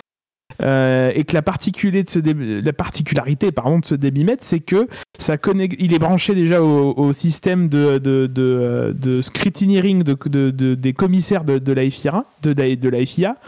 Je salue Virginie. Virginie et Fira, oui. Ouais. Euh, ne me déconcentre, monsieur, monsieur Fab, s'il vous plaît, ne me déconcentrez pas. Alors, j'ai rien dit, j'ai rien ça. dit quand même. Il y a eu Je 20 n'en ai- d'intervention. Non, non, il y a eu Je 20 n'en ai que pour 45 d'intervention. minutes. Il y a eu, Laissez-moi 20 parler. secondes. Il y a eu 20 secondes d'intervention de ta part. Trois. Tu as buté trois fois sur les mots. Donc, s'il te plaît, arrête de boire avant les émissions, quoi. C'est tout ce qu'on te demande. Non, je fais que ça que pour les endives. Euh, Ah bah, tu t'y mettre pour la SAV alors. oui. je n'en ai que pour 45 minutes, ne m'interrompez pas, vous aurez bientôt la parole. Euh, alors, euh, du coup, euh, du coup, oui, le, deuxième débitmètre, sa, par- sa particularité, c'est que la- sa communication entre l'unité de, de- de- des commissaires et, euh, et le débitmètre euh, est cryptée. Le canal euh, numérique est crypté de sorte que les écuries ne l'utilisent pas pour euh, contourner un petit peu euh, la façon de fonctionner euh, du, dispositif. Donc, ce qui fait dire à beaucoup de personnes que euh, les, performances qu'on a vues chez Ferrari en certains points de la saison et même sur certains circuits en circuit était dû à, cette petite, euh, à, ce, petit, ce petit tour de passe, de, ce petit tour de passe-passe, de lire euh, ce que rapporte le débitmètre à la FIA et d'essayer d'adapter plus ou moins par rapport à, à ce qui est euh, à, ce qui est mesuré par rapport au réel. Donc euh, donc voilà, c'est intéressant de voir les, mesures prises par la FIA pour éviter la triche, avérée ou non. On rappelle qu'il y a quand même eu un accord secret entre, entre la FIA et Ferrari, dont Mercedes d'ailleurs s'est s'est désolidarisé. Oui, c'est ça que je voulais Euh, dire. voilà, ça c'est pour ton petit cul, c'est ar- c'est articulé, désolidarisé. Euh, voilà, Oui, c'est. enfin, quand on bute sur FIA juste avant, on se la ramène franchement pas. Quoi. Et j'aime beaucoup Virginie et, Sy- et, et- et Syrah, bien sûr. Eh oui, elle-même. Terrible. Allez. que, que je Non, salue tu- malgré tu, tout. tu fais bien, tu fais bien de le rappeler parce que c'est quand même un truc qui. euh, qui est quand même important parce que euh, on sait que Mercedes avait été euh, parmi les, les, les moteurs un petit peu de la fronde contre la FIA contre Eh ben, cet accord FIA Ferrari. Et et D'ailleurs, c'est c'est pas tombé euh, très longtemps après l'émission, enfin la dernière émission, puisque c'était le 15 et l'enregistrement était au 14. Euh, mais effectivement, oui, on a appris que Mercedes, euh, comme d'ailleurs un petit peu ce qui s'était passé euh, pour le Grand Prix d'Australie, où Wolf au début voulait participer, puis la direction l'a un peu appelé, enfin l'a appelé en disant bon, nous on n'est pas très chaud, mais c'est toi qui prends la décision. Euh, là, visiblement, c'est un peu ça qui s'est passé aussi, c'est-à-dire que Mercedes voulait pas s'embarquer. c'est le bon vieux Ola qui a, qui a, qui a mis le, le Ola, donc. Euh, ouais, j'aurais, dû, j'aurais dû commencer en disant mettre le Ola. Je- Il a fait, il a fait, il a fait, il a fait une vague quoi. Voilà, et bien sûr, excellent. Euh, oui, donc on a appris que voilà, Mercedes euh, finalement ne voulait plus vraiment euh, s'embarquer dans, cette action, euh, d'ailleurs toutes les actions qui pourraient être entreprises à partir de, maintenant, à partir du 15 mars, et que bon, du coup, voilà, c'était quelque chose qui pouvait coûter, enfin, ils estimaient en tout cas du côté de, euh, de Mercedes, de, la direction, que c'était quelque chose qui pouvait faire du tort à l'image de la F1 euh, et à l'image surtout de Mercedes euh, de, de- s'impliquer comme cela. Alors après, pour quelles raisons Est-ce qu'il y a eu quelque chose fondamentalement qui fait que cette position a été adoptée? Mais en tout cas, c'est quand même important parce que Mercedes avait vraiment été parmi les, les premières écuries à, s'emballer sur cette question. Euh, quelque chose à ajouter, Gus Gus, ou tu veux enchaîner tout de suite sur ton deuxième euh, sur ta deuxième actu bah non, après maintenant, ça, ça- enfin, il faudra attendre les premières courses pour voir quel est- quels sont les impacts et si ça, si ça rajoute un clou dans le cercueil de Ferrari, enfin des cercueils de Ferrari. Soyons déjà, aux images déjà en ce moment. Ah Très bonne analogie. Ah oui. Ah bravo. Ah, alors là, Putain, Ah ouais, non. j'ai pas, alors, j'ai pas fait exprès, je suis désolé. Mais Ouais, euh, ouais, non. si Ouais, ça- bon. si ça vient, euh, si ça vient euh, encore euh, diminuer les performances du moteur, euh, qui ont pris un, un bon coup là, déjà euh, en fin de saison dernière. Euh, je voulais parler quand même d'un truc euh, sur les moteurs et sur les carburants aussi euh, plutôt positif, puisqu'en 2022, désormais, il y aura la part des biocarburants va augmenter dans, euh, les carburants utilisés en Formule 1. Aujourd'hui, c'est 5,75% et ça va augmenter à 10%. Euh, et c'est pas sans euh, inconvénients, notamment en, termes de, refroidissement. Apparemment, le, le- le- le- le- les biocarburants sont des carburants qui ont moins besoin d'être chauds pour, libérer leur performance. Et, ils peuvent donc être utilisés pour refroidir, les, pour baisser les températures à l'intérieur des, des- des- cylindres et dans, dans la combustion. Et donc permettre aux écuries de gagner, euh, de gagner euh, alors soit de- de- d'avoir plus de puissance à, à température égale, soit de gagner en packaging et en, et en, et en refroidissement, donc en aéro. Donc c'est euh, je suis même limite étonné qu'on reste qu'à 10%, là où d'autres euh, d'autres séries ont déjà fait le choix du 100% euh, ou au moins du 85%. Je sais que l'IndyCar, depuis des années, euh, roule à l'E85. Euh, je, voilà, pour moi, c'était limite de dire que ça évolue, mais pas assez vite, quoi.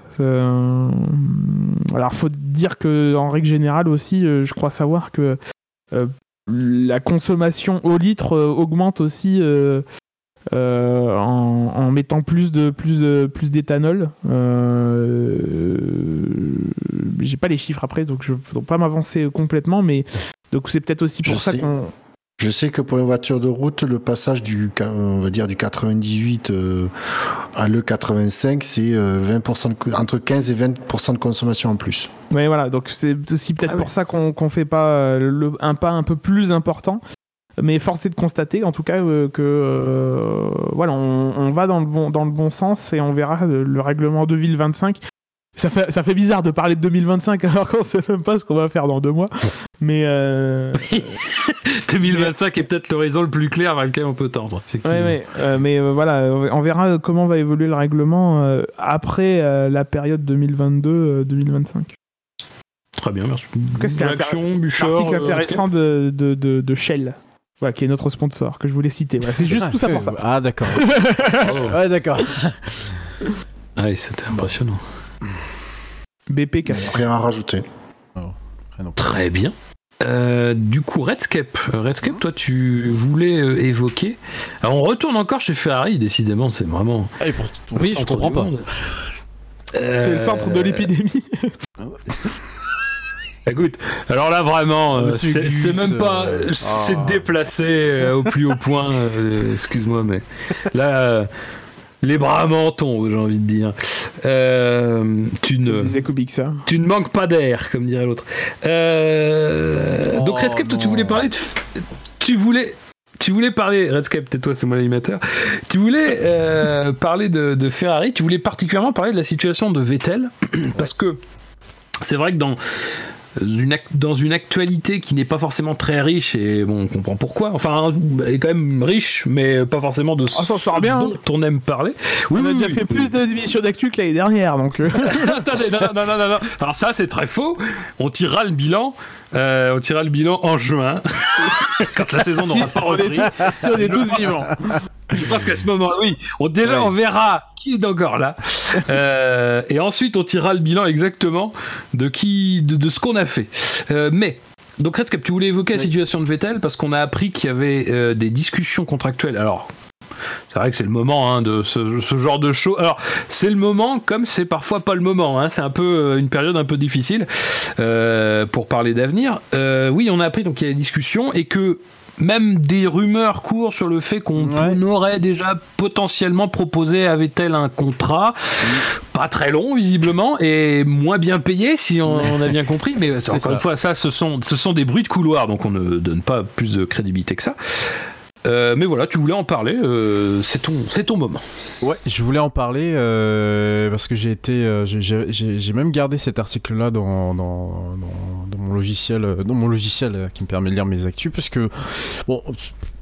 Euh, voilà, d'aucuns sa- sa- savent que j'apprécie euh, j'apprécie euh, pas mal Sébastien Vettel, mais finalement ce qui m'a le plus marqué, c'est surtout ce que disait Binotto par, rapport à, par rapport à son pilote, où, où il dit que, bon, voilà, il- a priori cet hiver il s'est plutôt bien préparé, mais qu'il a remarqué que sa monoplace, voilà, il fallait la régler comme ça, comme ça, comme ça, parce que, bon, bah, l'année dernière, c'est ça qui, qui, fonctionnait pas, qui matchait pas, parce que, voilà, il avait peut-être une monoplace qui lui correspondait pas, et que, euh, du coup, euh, d'après ce qu'il aurait retenu euh, de Barcelone, d'après les premières indications de, de, Barcelone, a priori, cette, cette, nouvelle Ferrari correspondrait mieux au, pilotage de Vettel. Et moi, ce qui m'a le plus marqué dans, dans, ça, c'est la, la phrase suivante, c'est... l'une, des meilleures qualités des grands pilotes est de pouvoir s'adapter à la voiture qui est en leur possession et en tirer le meilleur. Et ça, je trouve que cette phrase-là, elle est assez symptomatique de la position de Vettel aujourd'hui chez Ferrari. C'est plus le protégé. C'est clairement plus le leader. En plus, tu viens de le rappeler, euh, Fab, effectivement, il y a des rumeurs qui courent euh, de part et d'autre, et euh, notamment de Sky, Italia qui a plus ou moins sorti la chose avec un, contrat très inférieur et qui, en plus, dans une période qui ne joue absolument pas en sa faveur, puisque bon, bah, il y a tout- tout est gelé en F1, hein, y compris, y compris les, transferts de, pilotes, entre guillemets. Hein. Il n'y a pas beaucoup d'autres rumeurs que, que, celle-ci, finalement. Et, et, donc de se dire que bah, Binotto, finalement, dresse comme une sorte d'avertissement. Voilà, t'es un grand pilote, t'es un grand champion, mais ça fait déjà la saison où, lui il est là, où Binotto il est là, il constate que voilà euh, Vettel n'a pas su s'adapter au style de pilotage. Euh, il fait partie de cette, cette race de champions qui euh, ont du mal peut-être à s'adapter à d'autres monoplaces que celle qui leur a permis de, réaliser cet exploit. Moi je pense d'un côté que c'est peut-être ce qui a parfois un peu manqué à, Alonso chez Ferrari, mais ça, bon, c'est peut-être autre chose, hein, parce que bon, Ferrari n'était peut-être pas au ah. Il y a peut-être d'autres, d'autres, d'autres paramètres. Attention, j'ai bien dit, il y a peut-être d'autres paramètres. Euh, non, non, non, mais continue, continue. mais euh, simplement, je trouve que cette phrase-là, elle est elle est innocente comme ça, mais pour moi, elle a, elle a, vraiment eu un impact dans le sens où, attention, Vettel, là, voilà, euh, si c'est le sens du contrat qui a été proposé en plus, t'es clairement plus en odeur de sainteté, on, est toujours là pour toi, on te protège toujours, mais voilà, nous on a la relève qui est juste derrière, en plus on l'a signé pendant pour, pas mal de temps là. Et que donc, euh, voilà, euh, faire attention parce qu'il y a d'autres pilotes qui potentiellement nous intéressent hein, et, qui pourraient, voilà, voilà, on te pousse pas vers la sortie, mais quand même, tu nous as, voilà, moi je l'ai pris comme ça et c'est vrai que du coup euh, de, de, voir euh, Vettel un peu tenser de cette manière, euh, de cette manière-là. Alors en plus si la rumeur du contrat se confirme, bon, ça va donner un, une vraie, un vrai signal, une vraie indication sur la valeur de, de Vettel aux yeux de Ferrari. encore une fois, je connais pas non plus la Scuderia Ferrari comme peut le connaître Gus Gus notamment ou, ou, Dino, mais ce que j'en dis, c'est que je ne sais pas qui sont ces gens. je, désolidarise complètement. Je, les connais, et voilà. Euh, mais simplement, voilà, euh, Binotto donne pour moi un signal très fort à Vettel en disant, voilà, on est là, mais attention, on sera si on a besoin de, de, de, de d'un nouvel élan dans l'écurie, d'une nouvelle envergure, bon voilà, tu seras peut-être pas potentiellement le pilote qui nous, qui nous conviendra. Bon, en tout cas, c'est comme ça que, que, que, je l'ai vu. Et même si euh, Binotto est quand même quelqu'un d'assez. Euh, comment je dirais euh, bon, pas doux, mais on va dire assez. il, a, il a pas un tempérament fougueux ni quoi que ce soit. Voilà, bon, par ces mots-là, il peut, il peut te dire que, bon, attention quand même, tu t'as soutenu, on te soutient toujours, mais faut pas trop pousser mémé dans les orties quand même. Il y a, quelques limites quoi. Et donc euh, voilà, c'est surtout sur ça que je voulais, euh, je, voulais revenir par rapport, euh, par rapport à ça. Après pour Vettel. Il y a au pire, si Sir s'il pas chez Ferrari, il y a toujours une place à l'EHPAD d'Eppenheim. Il y, a des places qui se libèrent en ce moment. il est pas très loin. Celle-là, on la coupera peut-être, hein Ah bah non Ah, ah, ah bah non euh, Moi, si j'ai pas d'ordre formel de l'animateur, je coupe rien. Euh. De toute façon, c'est le, le volant ou l'EHPAD. Hein. Ça, il y a, y, a deux, y a deux possibilités dans la vie. Oh, c'est pas vrai. Et voilà. Je sais pas si vous euh. partagez mon je sais pas si vous partagez mon analyse ou pas, mais moi je l'ai vraiment vu comme ça, un avertissement. Bah, c'est qu'un c'est qu'un prolongement. Euh, l'avertissement était beaucoup plus gros quand ils ont prolongé justement. Euh, le, clair avant, de, ah, tu avant, avant de prolonger Vettel. Ah bah oui. Ah oui. Ah oui. Ah bah oui. C'est beaucoup plus indicateur du, de, du futur et de, l'état d'esprit chez Ferrari que, que les discussions actuelles. Hmm. Euh, Vettel, il doit avoir 34-35 ans, il est quand même plus proche de la fin de sa carrière euh, sportive. 32 ans. 32 ah, C'est hmm. vrai qu'il a commencé tôt. Ils ont hmm. commencé tôt, ces enfants. Euh, hein euh, ça les ces, enfants. Euh, une bonne mais. Mais non, mais il me donne tort, donc ça m'énerve. Voilà, bah, va-t'en, va-t'en chez Renault, voilà, va, va souffrir, va souffrir à Véry-Châtillon. Tu mérites que ça. Sale gosse, là.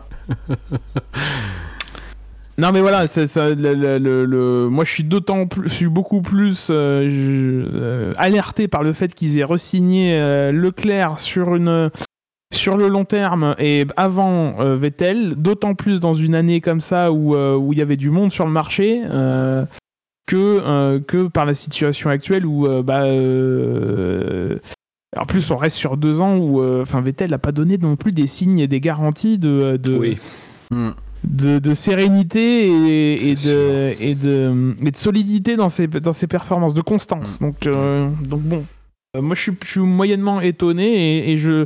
Et très sincèrement, je ne serais pas étonné euh, que Vettel ayant pas, ayant pas réussi là où Alonso n'avait pas réussi non plus, pour des raisons diverses et variées, euh, des, différentes les uns des, des autres, mais je serais pas étonné que la, que la, page, la page se tourne. Ouais. Après, pour mettre côté.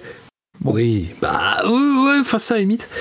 Ça imite, je suis pas sûr Euh, que ce soit le problème. Juste, juste une petite remarque parce que euh, ça m'y fait penser à quand on parle de contrat, c'est que l'on- on sait qu'il y a beaucoup de pilotes qui arrivent euh, en fin de contrat à la fin de l'année, donc euh, no- normalement au 31 décembre. Quid si la sa- saison se prolonge sur 2021, sur, sur janvier 2021 Ah. On risque d'avoir des petites actus euh, contractuelles Ouais. assez intéressantes. C'est pareil aussi, si McLaren euh, change de motoriste en cours d'une éventuelle super saison, est-ce qu'on aurait euh, deux classements pour McLaren? Un classement Mais- McLaren Renault et un classement McLaren Mercedes? Ah oui, ah oui, un point de règlement. Oui, oui, oui. Oh putain, Ah, mon dieu, Il y a quelqu'un qui a mouillé le caleçon. Arrêtez, Oh, arrêtez. je- Arrêtez. Si vous regardez, alors je sais plus quelle année. Grand-mère, grand-mère, grand-mère, grand-mère. Soit 84, soit C'est dégueulasse. 85. Euh, Bah vous oui, verrez deux fois apparaître Tyrell, notamment, euh, parce que Tyrell a changé de motoriste. Euh, quoi? Les chips. Ils étaient motorisés par. euh, C'est une marque de, c'est une marque de chips, Tyrell aussi. Très bien. Très bien. Euh, ils étaient motorisés par. C'est pas Ford ou Cos... Co- Ford ou Cos... Ouais, c'était Ford. Je sais plus exactement ce qui s'est passé, mais Il y avait oui, du Renault. ils apparaissent deux fois dans le classement. Tyrell Je crois Renault. qu'il y avait du Renault. Ah bon? Oui, il y a Renault, je crois, et de... oui, c'est peut-être Cosworth après, avant. Ouais, mais vous Bon, réviserez vos, ca- vos On a classiques, bien eu du monsieur McLaren. Oui, bon, bah écoute. hein. En, en termes de bizarrerie, moi je me suis laissé à. Je me suis, je suis resté à McLaren Peugeot, hein, tu sais. euh, je suis pas allé plus loin. Ouais, c'est vrai que Peugeot, Peu- non mais rien que Peugeot tout court, euh, c'est déjà bizarre. Non, non, tu n'as pas le droit de dire ça. mais- Oh. Non, tu non, tu n'as pas le droit. Non, parce que les Allez, tu l'as performances- pensé fort. Non, Tu non, non, non, parce que McLaren et Peugeot, c'est la symbiose de mes deux marques préférées au monde. McLaren et Peugeot. Ah ouais, ouais, ça a bien marché. Voilà. ouais. Ouais, bah, eh, euh, ouais, mais c'était pas si mauvais que ça. Ils étaient pas derniers. Bon. Ah oui, alors oui, c'était pas si mauvais que ça. Finalement, avec le recul. Eh oui, Avec ils, le étaient recul, devant je suis Pacifique. désolé. ils étaient devant Pacifique, oui, c'est sûr. Oui, bah, ils étaient. bah, eux. Bah, ils ont pas fini dernier du championnat ni avant dernier, il me semble. hein. Euh, Ils sont finis cinquième ou sixième euh, de mémoire. Waouh, wouhou Non? Bah, je. Bah, oh, bah non, mais, non, non, mais on parle de McLaren. Enfin, bon, voilà, McLaren, c'était. Oui, bon. Alors je- d'ailleurs, Bon. euh, tu parles de McLaren Peugeot, tu parles de Peugeot, évidemment. Oui. Peugeot, c'est une épopée. Et on sûr. vous invite évidemment. Ah oui, On mais vous invite évidemment à relire l'article euh, Oh, que la avait fait. La bassesse de cette auto-promo pour ton article, Fab. si, parce Alors que. quand je fais de l'auto- quand je fais de la promo, quand je cite euh, à, à raison motorsport.com, euh, cet excellent site de référence, on me critique. Quand je cite des articles qui sont sur notre site, on me critique. Si vous voulez, que je- vous voulez que je parte, c'est ça? Ils ont... Non, on veut te critiquer, c'est tout. Non, non, euh, non. Ah, ils, ont, ils ont terminé sixième. Non, alors c'est je vrai, reste. C'était pas terrible. Bon, je, reste. Vous m'êtes sympathique. Il reste non, non, rendez-vous mais- à demain 18h20 sur France 3. Euh, Ah, non, mais je vous invite à relire, d'ailleurs, à, à relire euh, un certain nombre de- de- d'articles historiques qui sont toujours Ouais. sur le site du SAV, euh, qui sont toujours, euh, finalement, ce sont des articles historiques d'actualité, si je puis me permettre cette formulation hautement intéressante. Alors, effectivement, ils ont bien eu, pour revenir sur Tyrrell, ils ont bien eu un moteur Renault entre 85 et 86. Et euh, ils ont eu. Ouais. Ils, ont, ils sont apparus deux fois euh, en. Bah, du coup, en 85. Voilà. J'ai le classement devant moi. Ils Ouais. Oui, c'est ça. Ils ont réussi à se devancer, mais même combiné, ils restaient 9ème. Hein. Oui, Ils ont porté réclamation contre les, les mecs de. Euh, Oui, bah, enfin, moi, je, sur le KVTL, je pense que oui, euh, et, Gus Gus ont raison de dire que le signal, c'est quand même plutôt euh, Leclerc. Après, euh, il y a un peu, enfin, moi, ce qui me, ce qui me, qui me fait dire quand même que de toute façon c'est perdu un peu pour Vettel, euh, c'est quand même aussi la communication un peu, ah ouais, non mais cette année la voiture, elle est totalement, enfin, elle est vraiment pour le style de Seb. Oh, T'as-tu parlé tout à l'heure des, des- des champions qui, euh, qui avaient parfois besoin d'une voiture qui était exactement comme ils la souhaitaient pour être au maximum de leur capacité. Euh, et tu citais l'exemple d'Alonso, mais c'est vrai que Alonso et Vettel, c'est peut-être sans, sans juger euh, leur, leur talent leur talent, leur, capacité, mais c'est peut-être les, les, deux, les deux opposés, parce que clairement Vettel, je pense qu'on a compris maintenant, et je pense que en dépit de ce qu'il peut dire et en dépit de tout ce qu'on peut dire, les faits sont là, c'est-à-dire que il a gagné avec une voiture qui n'était pas forcément d'ailleurs dominante ça c'est faux de le dire. Euh, elle n'était pas dominante, en tout cas, elle n'était pas dominante à un niveau tel que euh, il fallait pas qu'il soit à 100% tout le temps. Mais il a gagné avec des voitures qui clairement avaient une particularité euh, qui était celle des Red Bull de l'époque, c'est-à-dire d'avoir vraiment un train arrière d'une tenue impeccable et qui l'autorisait à être extrêmement agressif, ce qui n'arrive pas, ce qui n'a jamais vraiment arrivé à retrouver, en tout cas avec une voiture capable de jouer le titre chez Ferrari. Et on m'ôtera pas de l'idée que toutes ces erreurs qui se multiplient, c'est pour surcompenser le fait que cette voiture, enfin que les voitures ne sont pas forcément à sa mesure. Là où un Alonso, c'est le contraire, c'est-à-dire que c'est plutôt un pilote qui va savoir se satisfaire d'une voiture qui ne correspond, enfin pas qui lui correspond parce qu'en réalité Alonso est très adaptable, mais qui va savoir tirer le maximum d'une voiture quelle que soit cette voiture au final. Son problème peut-être à Alonso, c'est à l'inverse de Vettel, c'est peut-être d'être un peu moins sur euh, l'aspect retour technique et progression des voitures. Vous voyez, c'est un peu le. Hmm. Moi, enfin. C'est pas si net que ça sur l'aspect progression parce que bon après ça dépend de beaucoup de facteurs et je veux pas dire qu'Alonso est un mauvais metteur au point mais enfin on peut pas dire qu'Alonso quand il est pris des, des, des trapanels comme on dit il en est fait des, ouais, des voitures exceptionnelles. c'est pas vrai. il fait pas partie de cette catégorie de pilotes. En tout cas, en revanche, ce qui est sûr, c'est que quand il a pris une trapanelle, on peut être certain qu'il en a tiré le maximum la plupart du temps. Ce qui n'est pas, je pense, le cas de Vettel. Euh, voilà. Mais, mais après, là, ce que je dis là, c'est pas non plus euh, c'est de la découverte du siècle. Si vous écoutez Prost, qui parlait de la manière dont il règle une voiture, il disait toujours Moi, je règle une voiture pour qu'elle me convienne au maximum. La Formule 1 et tout, c'est pas c'est un peu malheureux parce que des fois, on, on, se met des critères un peu de comparaison, on cherche à comprendre comment un pilote est bon et tout, si c'est son coup de volant et tout, mais euh, une des. Enfin, il y a parfois des, pilotes euh, qui, ne, qui ne cherchaient qu'une voiture qui était à 100% comme ils le souhaitaient. Parfois, euh, d'ailleurs, à l'excès, et c'est parfois ce qui les perd aussi, c'est d'être un peu trop dans cette recherche-là. Mais un, pilote comme Prost, qui est quand même sans doute, même si malheureusement euh, il n'est pas reconnu comme tel parce que parce que Senna, parce qu'un certain nombre de choses, et sans doute l'un des plus grands pilotes vraiment dans la légende de la Formule 1 il suffit de regarder encore une fois son palmarès et les gens contre qui il a dû euh, se battre. Euh, il te dit, il clairement à chaque fois que voilà, lui son truc c'était de régler la voiture au maximum et c'est et dans un sens, on pourrait dire aujourd'hui, ça pourrait être quelque chose de dévalorisé parce que finalement, il était, euh, voilà, c'est il n'était pas spectaculaire parce que la voiture lui convenait parfaitement, parce qu'il faisait ce travail de fond pour que la, voiture soit euh, vraiment au mieux, pour être euh, pas la plus spectaculaire, mais la plus rapide tout simplement, la plus régulière, la plus constante.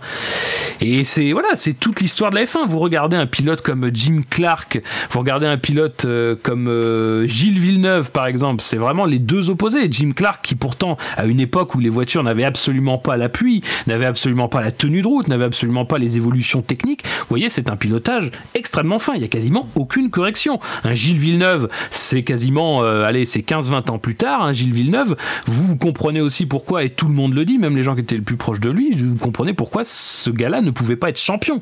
Parce que c'est absolument pas la même manière d'aborder les choses. Gilles Villeneuve était là pour le spectacle, il était là pour euh, se faire plaisir, et du coup, il faisait pas ce qu'il fallait pour être voilà. D'ailleurs, si vous avez vu, euh, c'est d'ailleurs l'occasion, puisque ah, bah euh, si vous ne l'avez pas vu, euh, le, documentaire sur Pironi Villeneuve, la rivalité, vous voyez ce que c'est une opposition de style, quoi. Et c'est vraiment une opposition de style qui, au final, dans la vraie vie, on avait des personnes qui s'entendaient bien jusqu'à un certain point, malheureusement, mais qui, dans le pilotage, dans la manière d'aborder la compétition et dans la manière d'aborder la Formule 1, étaient vraiment à l'opposé. Et ça se voyait dans leur style de pilotage et dans la, et dans la trace qu'ils ont laissée plus tard aussi. Et ça, c'est très important. Voilà pour cet aparté. Désolé. Euh... Messieurs, je pense qu'on a fait tour. Bouchard, je sais que tu voulais euh, évoquer euh, l'e-sport en fait qui finalement vient un petit peu au secours ah, de, notre manque de, de notre manque mais de. c'est pas live sim ici enfin. De compétition. Est-ce que tu veux, développer un peu plus? Est-ce que tu veux Et d'ailleurs, tu parlais pas que de que de que d'e-sport, tu parlais aussi de Canal, notamment des petits entretiens qui sont faits par euh, Julien Febro et, Thomas Sénécal. Est-ce que tu veux ajouter des choses sur le sujet? Ben, c'est rappeler effectivement que ben, pour combler ce manque euh, et à tous les niveaux de, de sport, ben, côté F1, on a euh, il y a beaucoup de compétitions de d'e-sport que- qui s'organisent. L'IndyCar d'ailleurs a fait pareil euh, de même. La différence près que c'est beaucoup mieux fait dans l'IndyCar apparemment.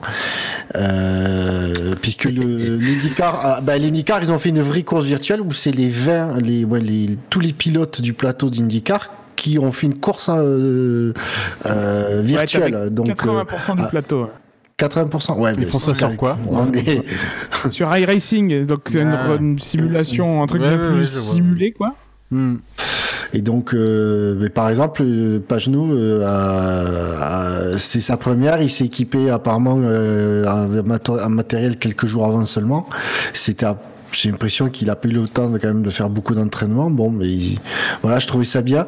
Côté F1, c'est ils ont fait plus une course euh, spectacle que qu'une vraie course pour remplacer oui. Euh, Déjà le jeu est un peu pilote... bugué. il a osé bugger ce jeu là là. Non, mais c'est-à-dire qu'à un moment donné, euh, Codemaster, ils sont même pas foutus de, de mettre en place un serveur dédié, quoi. C'est. Sincèrement, non mais sincèrement, j'espère vraiment. Mais bon, en même temps, je parce que là, ils peuvent pas se cacher. C'est-à-dire, que tu peux pas quand dans l'état actuel du monde, tu ne peux pas organiser quelque chose dans une même salle en ayant le contrôle sur à peu près tous les paramètres pour éviter que ce soit la merde. Là, ils sont le nez dans le caca parce que, je veux dire, je suis désolé, mais tu fais un truc, c'est, enfin, je veux dire, les réveillé chi- la bête, là. les chiffres d'audience quand même de, de, de ce truc-là ont quand même été records pour, euh, pour ce que c'est, c'est-à-dire pour de la compétition euh, e-sport virtuelle. Et je dis ça en plus en, en ajoutant quand même que même si moi ça me fait pas vibrer, faut quand même reconnaître que dans l'univers des jeux vidéo et dans l'univers sportif, les courses sont peut-être les trucs les plus faciles à faire passer dans le grand public parce que une course c'est- compréhensible, c'est facile de comprendre ce qui se passe en fait. C'est beaucoup plus facile que par exemple regarder euh, League of Legends ou de regarder des trucs comme ça. euh, enfin, je veux dire, quand tu regardes une partie d'un jeu de, tu sais, les jeux machin, en général, tu ne comprends rien. Si t'es pas un minimum, un minimum un peu imprégné du truc, tu ne comprends pas ce qui se passe à l'écran. Un jeu de foot, c'est quasiment impossible de, d'avoir la même, euh, d'avoir la même sensation, d'arriver à quelque chose de proche. Les jeux de course ont cet avantage que oui, c'est plutôt possible.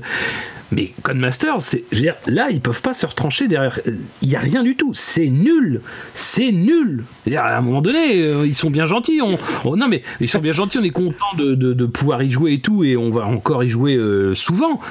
Parce que ça se trouve, je pense que F1 2020 va pas sortir très. très, très vite. Oh, ils vont avoir le temps de peaufiner. Mais je veux dire, Ah, c'est surtout s'ils corrigent les À un bugs, hein. Ouais. à un moment donné, c'est mauvais. Et, et j'espère sincèrement qu'ils vont bosser un peu. Alors bon, euh, j'ai encore une fois, euh, c'est pas, c'est pas contre les gens de Codemasters en particulier et ceux qui travaillent. Je suis sûr qu'ils travaillent euh, de tout leur cœur pour que le jeu soit bon.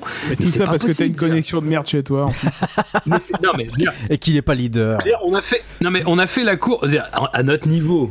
À la limite, on a fait une petite Putain. course, on était une douzaine. Oui, on voyait déjà ce que ça donnait. C'est chez pour ça qu'il est remonté, en fait. Non mais, mais non, mais même pas. Il s'en fout de Fin Sport. Mais, non, mais le truc, c'est que les F1 eSport, c'est quand même une vitrine absolument incroyable, même pour le jeu. Je veux dire, ça, ça doit donner envie à des gens d'acheter le jeu. Et là, le truc, c'est que tu vois, c'est buggé, quoi.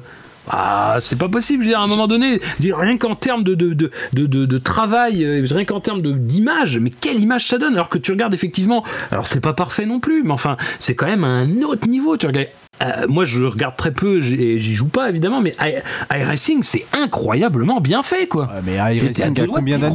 Ouais, mais il y a combien d'années Oui, non, mais euh, d'accord, mais je veux dire, à un moment Voilà. donné, Bah, le jeu de c'est F1, la- il a 10 ils ont- ans, faut arrêter de il a- ils ont la licence officielle depuis Ouais. 2009, quoi, à un moment donné. Ah, il faut, euh, bon, dire, voilà, quoi, à un moment donné. euh, Non, 2009, 2009, il l'avait sur. euh, Sur euh, euh, Wii U. Merde, comment ça Ah bon? Oui, c'est ça. Oui. Oui, oui. D'accord, très bien. Pourquoi pas. Le premier de Codemaster, c'était euh, F1 euh, 2009. 09, si je me souviens, et, ou 2009, et c'était, oui, sur, euh, sur Wii. D'accord. Euh, Bouchard, excuse-moi, je t'ai je t'ai empêché de parler. Ah, non, non. Donc, Le mec coup, qui fait des euh, apartés d'un quart d'heure, tu sais. Ta gueule. Et donc du coup, euh, non, je, donc voilà, il y a des initiatives de, de, de remplacement des grands prix. Alors, euh, il y a, il y a- du coup, il y a, bah, en fait, à la base, c'est Verde qui a sur Twitter annoncé l'idée avec euh, en partenariat son, son écurie de, de sim racing. Euh, c'était peut-être pas non plus du coup désintéressé, mais euh, ça, ça s'est monté euh, rapidement. Comme pilote, il y a eu pas, il y a eu quand même, ben, il y avait le Doris qui de toute façon lui, il arrête pas de, rouler sur tous les jours. F1 2019, e-racing, lui à ce moment, il, il, non mais sans déconner, il doit conduire, piloter sur un jeu 10 ou 12 heures par jour. Et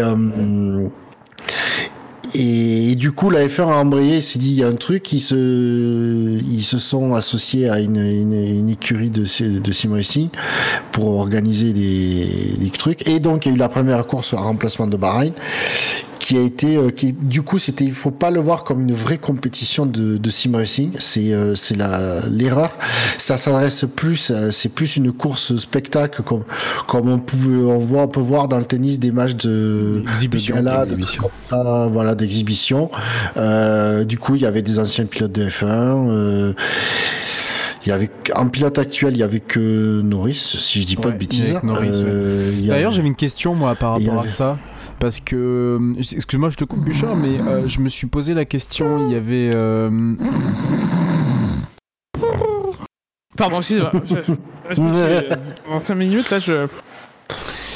Je disais, euh, il y avait Nico Luckenberg euh, chez euh, Racing Point, mais Ah oui, on se fait vraiment chier, du coup, oui. euh, bon, est-ce que je peux terminer, euh, Monsieur Poursuis, poursuis, poursuis. Vas-y, pardon. Euh, Il y avait Nico Hülkenberg chez Racing Point, mais je me suis posé la question s'ils avaient des, euh, des, des, des- des- pas des contrats, mais euh, des liens du coup avec euh, l'écurie qu'il, euh, sur lesquels ils pilotaient, parce que bon, on voyait euh, Norris chez McLaren, euh, Latifi chez Williams, qui étaient les deux, euh, qui étaient les deux pilotes de F1. Je pense que ça s'est rempli un peu avec ce qu'on pouvait parce qu'ils l'ont annoncé, euh, je sais plus, ça doit être le vendredi ou le jeudi, et la course était prévue le dimanche. On sent que quand même ils ont galéré non, pour annoncer des noms. Je suis pas d'accord. Je, crois- je pense que t'es quand même un peu dur parce que aller chercher Rory- Rory McIlroy qui a, qui a quand même une, une, une grosse carrière en sport automobile. Non, mais je sais pas, je me posais la question vraiment parce que voilà, je me, je me dis euh, pour le coup, euh, pourquoi, euh, je sais pas, je sais pas s'il y avait un accord, euh, on va dire un peu secret Non. entre des pilotes et puis euh, des écuries. Bah tiens, tu vas rouler pour, Oui, pour nous. Ils avaient un accord secret avec les fonds de tiroir. c'est peut-être ça, alors. Ouais, non, je pense que tu cherches vraiment là, quelque chose qui là où il y a rien. euh, D'accord, d'accord. Non, non, mais je me, Ouais, non, non, mais, c'est non, non, je que- cherche rien. Je posais juste Surtout chez. Racing Point, quoi. Ils ont quand même deux pilotes qui sont solidement installés, qui vont pas bouger des, des prochaines années. Perez, il a un contrat pluriannuel. Euh, Oui. euh, Nor- Troll, il est chez lui. Stroll, il a un contrat à Oui. vie. Euh, Euh, voilà, donc c'était et du coup il y a j'ai vu euh, certains euh, amateurs de sim racing qui ont euh, hurlé au scandale qu'ils ont vu la course. Alors effectivement quand on regarde le départ de, de Bahreïn, bon ben ça part un peu dans tous les sens. Même nous, même nous SSR on est dix fois plus propre que ça maintenant. Les premiers ouais. tours on, a, on en a vu des des vertes et des pas mûres, mais euh, voilà donc il faut plus euh, le voir comme euh, une, une course euh, sympa à regarder sans, euh, sans voir euh, une, une super course de sim racing. Mais- Et en parallèle, je voulais j'ai enchaîné aussi du coup sur les, les- tous les euh, entretiens de Canal Plus euh, avec les personnes, comme disait euh, Fab, euh, fait par Julien Febro et et Thomas Sénécal sur les, les dans le monde du sport automobile. Donc euh, je vous invite, il y a eu les trois pilotes français qui se, de F1 qui sont passés, Grosjean, Gasly et et Ocon. Il y oui, a Grosjean, il est euh, franco-suisse quand même, hein, rappelons. oh, putain. Euh, il y a Vasseur. S'il refait a- un podium, il est français, hein. Jurisprudence Yannick Noah, oui, effectivement. Vas-y, Bouchard. Je sais plus. Euh, et en fait, c'était super intéressant à voir parce que c'est il y a Eric Boulier, euh, Et le président de la directeur du- FFSA. du, Grand Prix de France. Nicolas euh, Deschaux, Il y a ouais, ça c'est fait par Thomas Sénécal, ouais. Euh, et c'est c'est euh, alors notamment c'est la fête par Febro où on sent qu'il connaît très bien ses interlocuteurs puisqu'il se il, il se tutoie, il s'engage pas. Euh, et hum, Et dans, une, dans un environnement où il n'y a pas de pression de, de temps, de planning du week-end, etc., où c'est euh, apparemment très peu monté, euh, on voit les, personnes. euh, ben, c'est toujours intéressant à voir. Moi, je trouve, j'ai trouvé ça, je trouve ça passionnant. J'espère qu'il y en aura beaucoup d'autres. hein. Euh, mais c'est comme il y a Laurent Dupin qui a fait une, une et j'ai trouvé que c'est dommage qu'elle soit aussi courte. Elle fait qu'un quart d'heure euh, de Ah, Franck Montagny. Interview Daniel Elena, Daniel, Ah, Elena- ah, Daniel Elena. C'est très peu monté, donc c'est court. Oui, c'est- J'ai pas compris, mais pourquoi pas. Euh, euh, Généralement, quand t'es bien monté, euh, c'est plus long. Ah plus non, oui, d'accord. et ah là, D'accord. euh, ok, d'accord. ouais. Bref. Donc une interview de Ah, Daniel Elena, Déjà, il s'est esclaffé quand, il y a eu- quand Bouchard a dit monter. On pouvait sentir que la blague derrière aurait pas un gros niveau quand même. Voilà, donc c'était pour dire qu'il y avait des initiatives euh, hein, là-dessus et sur d'autres sports mécaniques qui pareil sont tous euh, Oui. euh, tous à l'arrêt. Il y a des choses euh, pour s'occuper. Ils font ça sur la moto aussi. Et d'ailleurs, alors, pour dire à quel point quand même c'est, on est en période où les choses euh, peut-être vont changer de manière euh, radicale, c'est que quand même à 15h hier, donc euh, dimanche euh, 29 mars, ils diffusaient Canal euh, le petite course moto, euh, le, le Grand Prix virtuel de moto qu'ils ont fait euh, entre les pilotes. Alors c'était quand même- alors ils étaient que 10, mais c'était quand même un beau plateau parce qu'il y avait quand même Marquez, il y avait bah, le frère Marquez, il y avait Vignales, il y avait quand même Quartararo, donc Oh. c'était quand même pas, c'était pas Il y avait dégueulasse. un cousin Marquez. Mais il va, ça va fermer le portage là. Inarrêtable. Non mais alors, euh, inarrêtable ce gars-là. euh, dans, euh, je vais me rajouter à ce que vous avez dit euh, et je vais être très sérieux si j'y arrive pas. Euh, le, la, le page YouTube de, de la Formule 1 qui diffuse, euh, qui rediffuse des grands prix en intégralité. Ce week-end c'était euh, Bahreïn 2014 et le week-end d'avant.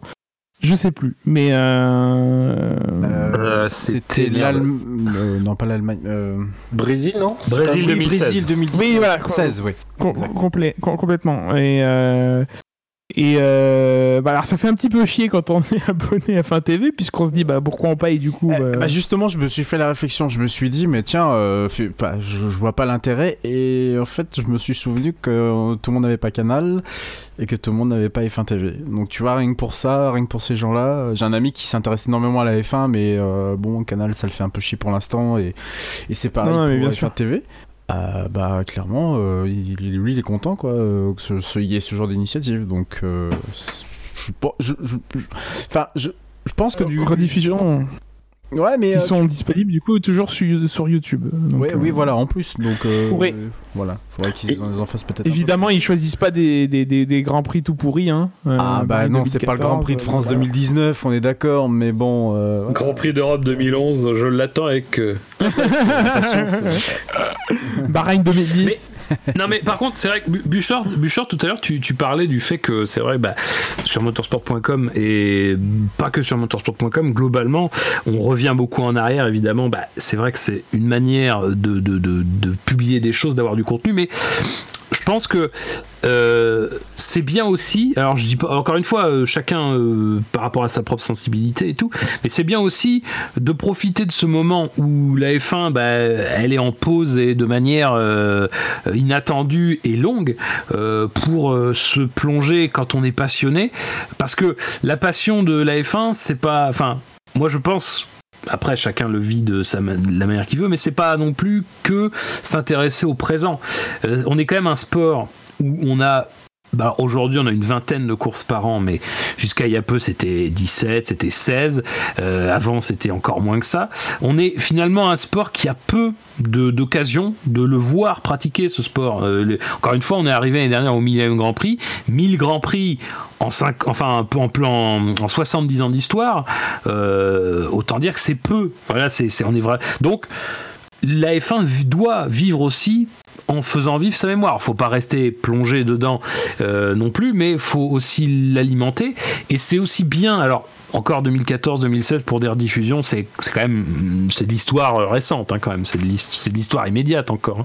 Mais euh, c'est aussi bien de se pencher sur certaines périodes, de redécouvrir certains champions. C'est vrai que ça fait plaisir, par exemple de pas forcément écrire par exemple sur Senna, de pas écrire sur euh, euh, sur des gens sur Schumacher, mais c'est bien aussi de voir des articles qui sont sur Reutemann, des articles sur Watson, sur comment Watson il passe de la 22e place à, euh, à Long Beach à la première, ce qui est la victoire la plus lointaine hein, de l'histoire de la Formule 1.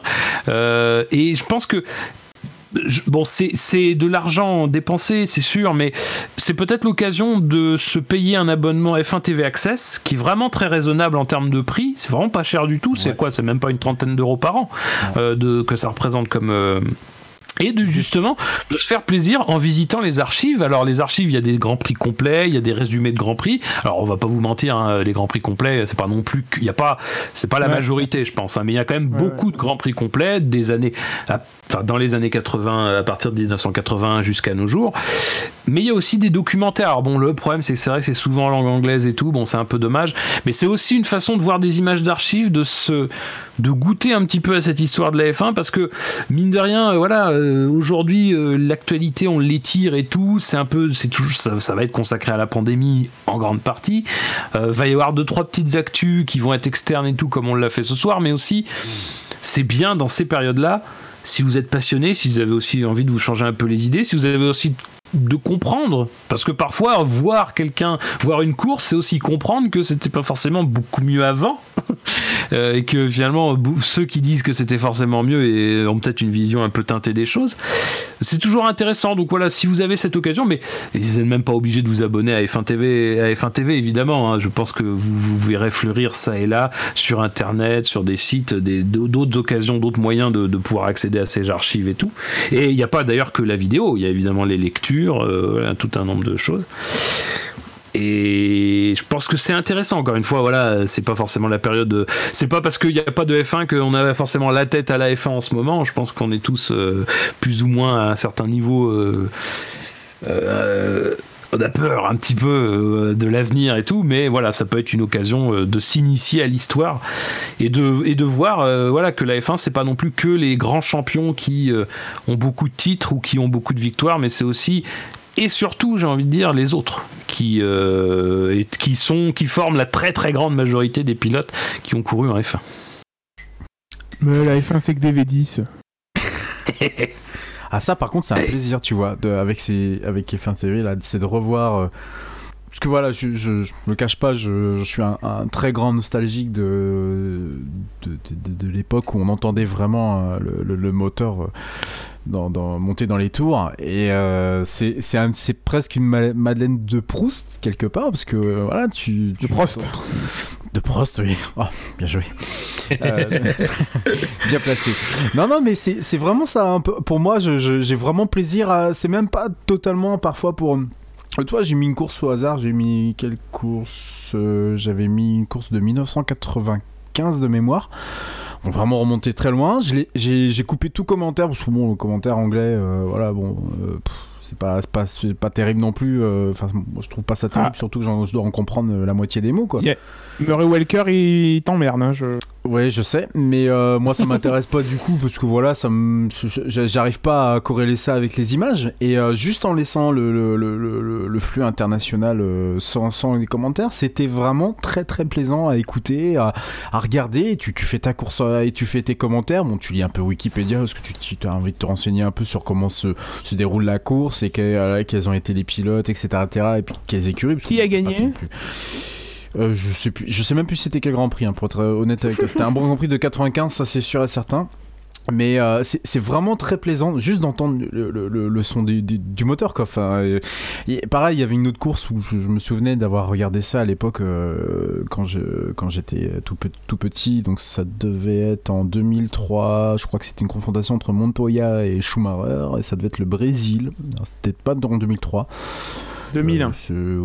2001. Euh, Merci Gus Gus. Et euh, c'est pareil, bon bah ça fait remonter des souvenirs, des, des choses comme ça. Avec Verstappen qui euh, qui qui percute Montoya. Ah, c'est peut-être cette course-là. Je, c'est peut-être cette course-là. Je, je, je, vais. Williams avait déjà sa voiture HP compact. Oui, compact. Compact, voilà. On, les salue. Oui, bien sûr. Envoyez-nous du matos, s'il vous plaît. On vient de vous citer quand même, de vous faire une putain de pub là. c'est- clair, on est les seuls à pouvoir se citer. Et non, non, non, c'est super, c'est super plaisant, c'est super agréable. Et, euh, et puis voilà, ça fait partie de l'histoire aussi du, euh, de, de, du- de, de, de la F1. Ceci dit, c'est la troisième fois que je me refais le Grand Prix d'Espagne 2012. Je n'arrive toujours pas à comprendre. Je suis désolé, je suis resté bloqué sur ce Grand Prix. Voilà, je n'arrive toujours pas à comprendre. J'ai beau regarder le Grand Prix, je n'y arrive pas.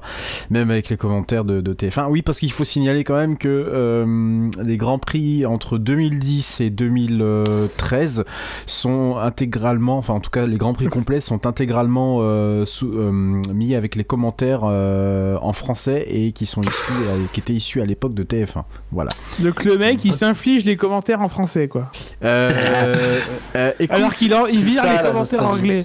écoute, euh, écoute, non, euh, puisque je. Mais oui, mais il- non. Il, comprend le français mais pas l'anglais, donc je, ça, ça se comprend. Donc, donc, euh, non, voilà, je, je, je- c'est-à-dire que j'éteins le plus souvent le, le, le- comment dire le, le commentaire pour juste Jean-Louis suivre la Mancé course nous comme ça, manque. quoi. Mais euh, oui, tout à Ouais. fait. Non, non, mais ce que je voulais dire, c'est que euh, entre eux et puis euh, le commentaire francophone euh, délivré avec euh, par euh, les, les mecs de la RTBF, je, je- la peste et le choléra, quoi, dirons-nous. Je ne sais quoi choisir et euh, je préfère en général couper complètement et euh, suivre la course. Avec, de- euh, Voilà. Avec ces moments savoureux dans les, dans les, dans les, dans les courses. Alors, par contre, je serais je pense pas qu'entre 2010 et 2013 toutes les courses euh, soient en français, hein, parce que en plus il y a pas longtemps j'ai regardé une course, je sais plus laquelle, 2012. Euh, Ah, il doit en manquer non, c'est pas le quelques-unes, Brésil. Dans mon quelque Je suis- chose. alors. Ouais, Il je suis pas- certain qu'il y ait tout. Mais dans les, dans les retransmissions où ils ont pu récupérer les sons français, il y a toujours ce moment savoureux. Pendant 4 minutes, tu les entends pas parler. Ouais, et puis c'est la pub en fait. Ouais, ouais, c'est ça. ouais. Ah oui, ah oui, et puis Voilà. le moment de certaines, euh, sur, sur certaines, moi j'ai regardé Australie 93 euh, ce week-end. Euh, Il y a certains moments où en fait c'est les commentaires euh, d'un- des, des highlights. En fait, t'as la course en entier, mais t'as des plages de 5 ou 10 minutes où t'as aucun commentaire. Pas Ah parce qu'il y a la pub, mais parce que c'est les commentaires d'un d'un 52 minutes. Ah oui, bah Ah ouais, d'accord. Ouais. Enfin voilà. Et d'ailleurs, euh, euh, on- du coup, réutiliser notre propre matériau, c'est-à-dire que si vous êtes un jeune fan de F1 ou que vous n'avez pas suivi la F1 sur les, sur les 12 dernières années, vous pouvez toujours regarder un Grand Prix euh, d'une saison euh, sur laquelle nous étions actifs et puis euh, après vous, vous faire euh, l'émission euh, du SAV correspondante. euh, ça peut être aussi une façon de, de réutiliser no- notre archive euh, désormais euh, pléthorique. À partir de Euh, Singapour 2008, hein, rappelons-le, ça fonctionne. C'est ça. Voilà. Et du coup, j'allais dire commencer peut-être par Singapour 2008. Donc, ça, Oui. ça, ça permettra de bien mettre Oui. euh, les pieds une dans le monde de la matière. F1 et comprendre. euh. Et Bon, histoire après, de, de- l'émission a pris de beaucoup de que- qualité à partir de 2012. fin 2011, début 2012, Oui. euh, voilà, c'est- Oui, oui, ça oui. commence à monter. oui. parce qu'avant, c'était un peu moyen. Oui. Voilà, Euh, c'est. Oui, monsieur. Et histoire, c'était aussi de rappeler que Dino et Shinji, pour leur première, ben, avec le recul, étaient passés pour des cons. Bon, pas plus que d'habitude. Oui, ça, on peut dire que c'est un trait qui est resté quand même dans le. Ben, c'est euh, l'é- l'élément principal du recrutement. ouais. Euh, oui, oui, oui, oui, oui. Et, et de la longévité. euh, je crois que- Ouais, aussi. Euh, messieurs, je pense qu'on en a fini. La F1 sur Ouais. Internet, c'est sûr. SAVF1.fr. SAVF1.fr. faire. Car le. SAV, c'est La famille. De l'actu. Ouais. c'est confiné. C'est un podcast Club 150 ans création. Oui. Alors, nous vous invitons à visiter vrai. le magnifique site web de l'association club153.fr Oui. réalisé en Full HD en 4K. Oui, C'est vrai, c'est Oui. en 4K parce qu'il y a, il y a En quelques 4 minutes. Mais euh, 4, heures quand même. mais 4 heures quand même.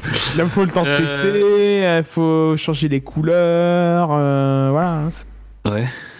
J'ai testé sur téléphone aussi, ça Mhm. fonctionne bien. Il faut intégrer les- le chat, euh, le lecteur en flash, etc. C'est du Le- boulot, hein, développeur. Le euh, lecteur en flash. Ah non. Bah oui, le lecteur, le lecteur, euh, bah, tu, dis- ça tu les écoutes jamais en direct en fait, c'est ça le non, truc. non, mais ne me dis Le pas lecteur, tu- il est en flash. Mais en flash, c'est pas Oui, possible. le lecteur sur le site, il est en flash. Non, mais euh, tu- euh, est-ce que tu peux revenir en 2020, s'il te plaît? Parce que le Écoute, lecteur c'est pas flash- moi, je je suis, je pour rien, c'est notre, c'est notre hébergeur, Infobaniac, qui, qui nous fournit un lecteur en flash. Je je suis pour rien, monsieur. Et il n'y a pas moyen d'implanter juste un machin en HTML5, non? C'est pas possible. Oui, tu verras ça, on verra Et- ça et- après, c'est sur ma to-do list. après C'est sur. On finit l'émission là? Monsieur Ouais, Skype. très. Ah, on n'a très pas fini, là, on passe hein, aux citations, non C'est très agaçant. T'as une citation, euh, Gus Gus? Oui, euh, oui, c'est une Vas-y. situation de...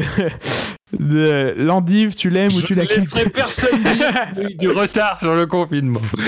Euh, merci messieurs de, de m'avoir accompagné. Merci euh, à vous, chers auditeurs, d'être arrivés Fab. jusque-là. Euh, on va, bah, comme d'habitude, hein, on disait beaucoup tout à l'heure que ça naviguait à vue. Nous aussi, on navigue à vue. On voit, on voit ce qui se passe. S'il y a de l'actu, si ça justifie, on essaiera de faire des émissions. Et qu'on se Euh, fait chier. Et qu'on se fait chier. D'ailleurs, ça peut être, euh, voilà, ça peut peut-être être l'occasion de voir d'autres choses, euh, de, de voir d'autres podcasts de, de la famille du club 153 et euh, d'autres d'autres horizons.